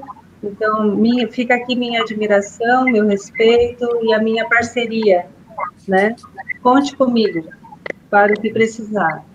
Beto, é, sem palavras, né? Você é uma pessoa que me encanta e a sua presença, a sua amizade me, me fortalece muito na caminhada. Então, muito obrigada pela confiança no meu trabalho, pelo convite para participar desse momento. E é isso, só tenho a agradecer. Ricardo, também não diferente, um grande companheiro de caminhada, muito obrigada. Vocês é, hoje me ajudaram a crescer um pouquinho mais. Então, eu sou uma pessoa melhor porque dividi esse espaço com vocês. Muito obrigada. Paz e bem. Obrigado, Roseli. Muito obrigado. É, vocês estão vendo aqui atrás, antes de eu passar para o Beto, Beto encerrar, a nova marca da Febract, que é a Febract AD, a, o nosso curso de abandono de tratamento tem sido um sucesso, né? Com uma adesão maciça, né? tanto no Brasil quanto na América Latina e agora também em alguns países da Europa que aderiram ao conceito da Febract AD. Né? Então, o curso de abandono de tratamento está no ar, um curso excelente, com a participação, é, o, é um curso que tem como base aí o trabalho acadêmico, pesquisa do Pablo, né? Que contribuiu muito, tem outros professores, o curso ficou muito bom, é um curso que ficou bom, com um preço muito acessível, com um desconto, um importante para as nossas filiadas, né? E para poder facilitar o acesso à informação e ao conhecimento, para que a Febract mantenha essa chama que ela traz, né? Nesse candeeiro de amor, de fé e de esperança, que é de oferecer o conhecimento e o saber. E para quem não conhecia o nosso presidente ainda, o Beto é esse homem que ele, ele, ele tem múltiplos braços, né? com múltiplas redes. Né? Ele vai atirando as redes e, e é um pescador de homens. Né? Então, uma gratidão enorme nossa de termos à frente uma liderança da, da, envergadura, da sua envergadura, Beto. E hoje que, tristemente, o Brasil deu um salto de 113 mortes para 407 em 24 horas, né? É, momento da gente também ofertar um pouco de empatia, é, é, um tanto de empatia, um tanto de humanidade. Eu acho que você falou uma coisa importante, né? Há um, uma espécie de espírito solidário brotando nesse momento difícil, né? É lógico que as mortes acontecem por diversas doenças em velocidades que a gente nunca parou para pensar. Mas eu acho que esse movimento mundial colocou o homem definitivamente diante da finitude da vida e da esperança também de poder ter uma vida melhor, uma vida de mais afeto, de mais amor, de mais aliança, de mais fé, eh, de mais esperança. E eu acho que você, como líder na condução do seu trabalho na Febract, nos inspira a esse caminho, né? cuidando das suas empresas, dos seus funcionários, uh, das obras sociais, do legado que o Padre Haroldo deixou junto com a sua esposa Lúcia, né? Então, em nome do Conselho, de todas as nossas filiadas, né? Uh, o meu obrigado por essa noite de transmissão. Semana que vem a gente está preparando uma live sobre abandono de tratamento e recaída, né? Esse é um momento de mais estresse social então, a gente vai ter um tema bem voltado para a recuperação. E, enfim, uh, também um abraço para o Pablo, que está aí atrás. Pablo, cadê você, Pablo? Que está aí na operação aí da live. Aparece o. Esse é o. Tá aí, aí, ó. Dirigindo, né? Abraço é, a todos aí. Não é uma rede de televisão, mas, enfim, obrigado, Pablo, aí por fazer toda a parte de assessoramento técnico e eu passo a palavra ao Beto com essa frase que tu falasses ontem, Beto. Em tudo, amar e servir, né? Em tudo, amar e servir. Muito obrigado. Para para a maior glória de Deus. É, eu só vou fazer só uma observação antes da despedida, Quirino. É, não precisa comentar, não, mas é, talvez seja um esclarecimento. Eu não quis fazer na hora porque o tempo estava esticando, deixei para fazer no final. É, eu, enquanto Febract, presidente da Febract e diretor do Instituto Padre Arnoldo, que eu sou, é, estou totalmente satisfeito com o modelo de, é, de convênio da Senapred com as comunidades terapêuticas, com o, o modelo por contrato. Porém, a observação que eu fiz, não sei se ficou claro, ela é uma observação considerando que nós estamos vivendo um, um momento de exceção e que essa exceção está prejudicando é, fortemente essa condição das comunidades terapêuticas está se esvaziando e as equipes estão sendo mantidas. Então, nesse sentido, É, eu reitero um apelo para você, eu sei que a Confenact e a própria Febract, nas articulações aí, estão conversando sobre isso, mas um apelo para o governo federal tem feito aí tantas, é, criado tantas situações de apoio para, como você disse, um problema complexo, para ir flexibilizando é, contratos firmados, inclusive contratos trabalhistas e contratos de toda a ordem, contratos financeiros, contratos tributários, estão sendo flexibilizados para atender esse momento de exceção. Então, meu apelo é para que a Senapred é, construa também essa exceção é, temporariamente, não estou falando isso permanentemente, temporariamente, para atender é, o pagamento integral nesse momento de exceção. Então, é só, só para deixar esclarecido qual é meu pleito. Agora, eu gostaria, assim, também de... Queria também fazer uma... Não sei se ainda estão aí, é, não estão conectados, mas eu não sabia que o pessoal da, da Cruz Azul, da Fazenda da Esperança, não sei se tem outros também de outras federações que estão presentes, mas queria fazer uma saudação a, a todos eles, né? O Rolf, em nome da Cruz Azul, o Rolf e o Egon, Fazenda da Esperança, Nelson Giovanelli, Frei Hans, Padre Luiz, Adalberto e mais os nossos irmãos aí que estejam da Confenact é, presentes aqui nessa, nessa live. É, e queria, assim, encerrar, eu vou estender a, a valorização que a Roseli fez aos profissionais da assistência social, eu vou caracterizar aqui aos profissionais de comunidade terapêutica, porque nós fomos é, reconhecidos como uma atividade essencial e por isso nós estamos mantendo todo o trabalho, os acolhimentos e todos vocês, né, é, conselheiros, monitores, equipe técnica, é, cozinheiros, motoristas que estão trabalhando nas comunidades terapêuticas, né, foi citado aí semana passada, é, dado como um exemplo, né, vou reiterar esse exemplo do Juliano, que resolveu ficar na comunidade terapêutica para é, preservar a sua família de qualquer tipo de contágio, e ele já está há 30 dias fora de casa, né, com duas filhas pequenas. Acho que esse espírito, ele demonstra é, todo o valor dessa equipe de profissional e voluntários é, frequentes que estão nas comunidades terapêuticas, então, uma grande valorização para vocês, vocês são verdadeiros é, heróis nesse momento, guerreiros, e que Deus abençoe é, e cubra vocês de sabedoria e de luz para que vocês sigam adiante. E parabéns. E, e eu encerro dizendo assim: esse momento que a gente está vivendo, é, eu acho que existe uma grande convocação, mais do que um grande convite, uma grande convocação para todos nós, é, mulheres e homens de boa vontade, para nós é, sermos ainda mais é, insistentes ou mais atuantes na promoção da paz, na promoção da solidariedade, da fraternidade e que nós tenhamos uma perseverança na oração, pedindo especialmente uma oração para que tenhamos temperança, equilíbrio, para que tenhamos sabedoria e tenhamos Deus como nosso guia, Senhor e nosso guia. Um grande abraço para todos e vamos em frente. Até a próxima. Um grande abraço, Quirino. Realmente foi uma grande honra, um privilégio tê-lo aqui e estamos sempre te apoiando. Siga seu Obrigado. caminho que a gente vai, vai te valorizando. É um abração para todos. Obrigado. Boa noite. Febract, 30 anos. A conhecimento a serviço da vida, viu? Até semana que vem. Deus abençoe. Tchau, tchau. Boa noite. Obrigado. Tchau, tchau. Valeu. Obrigado. Valeu. Paz e amor.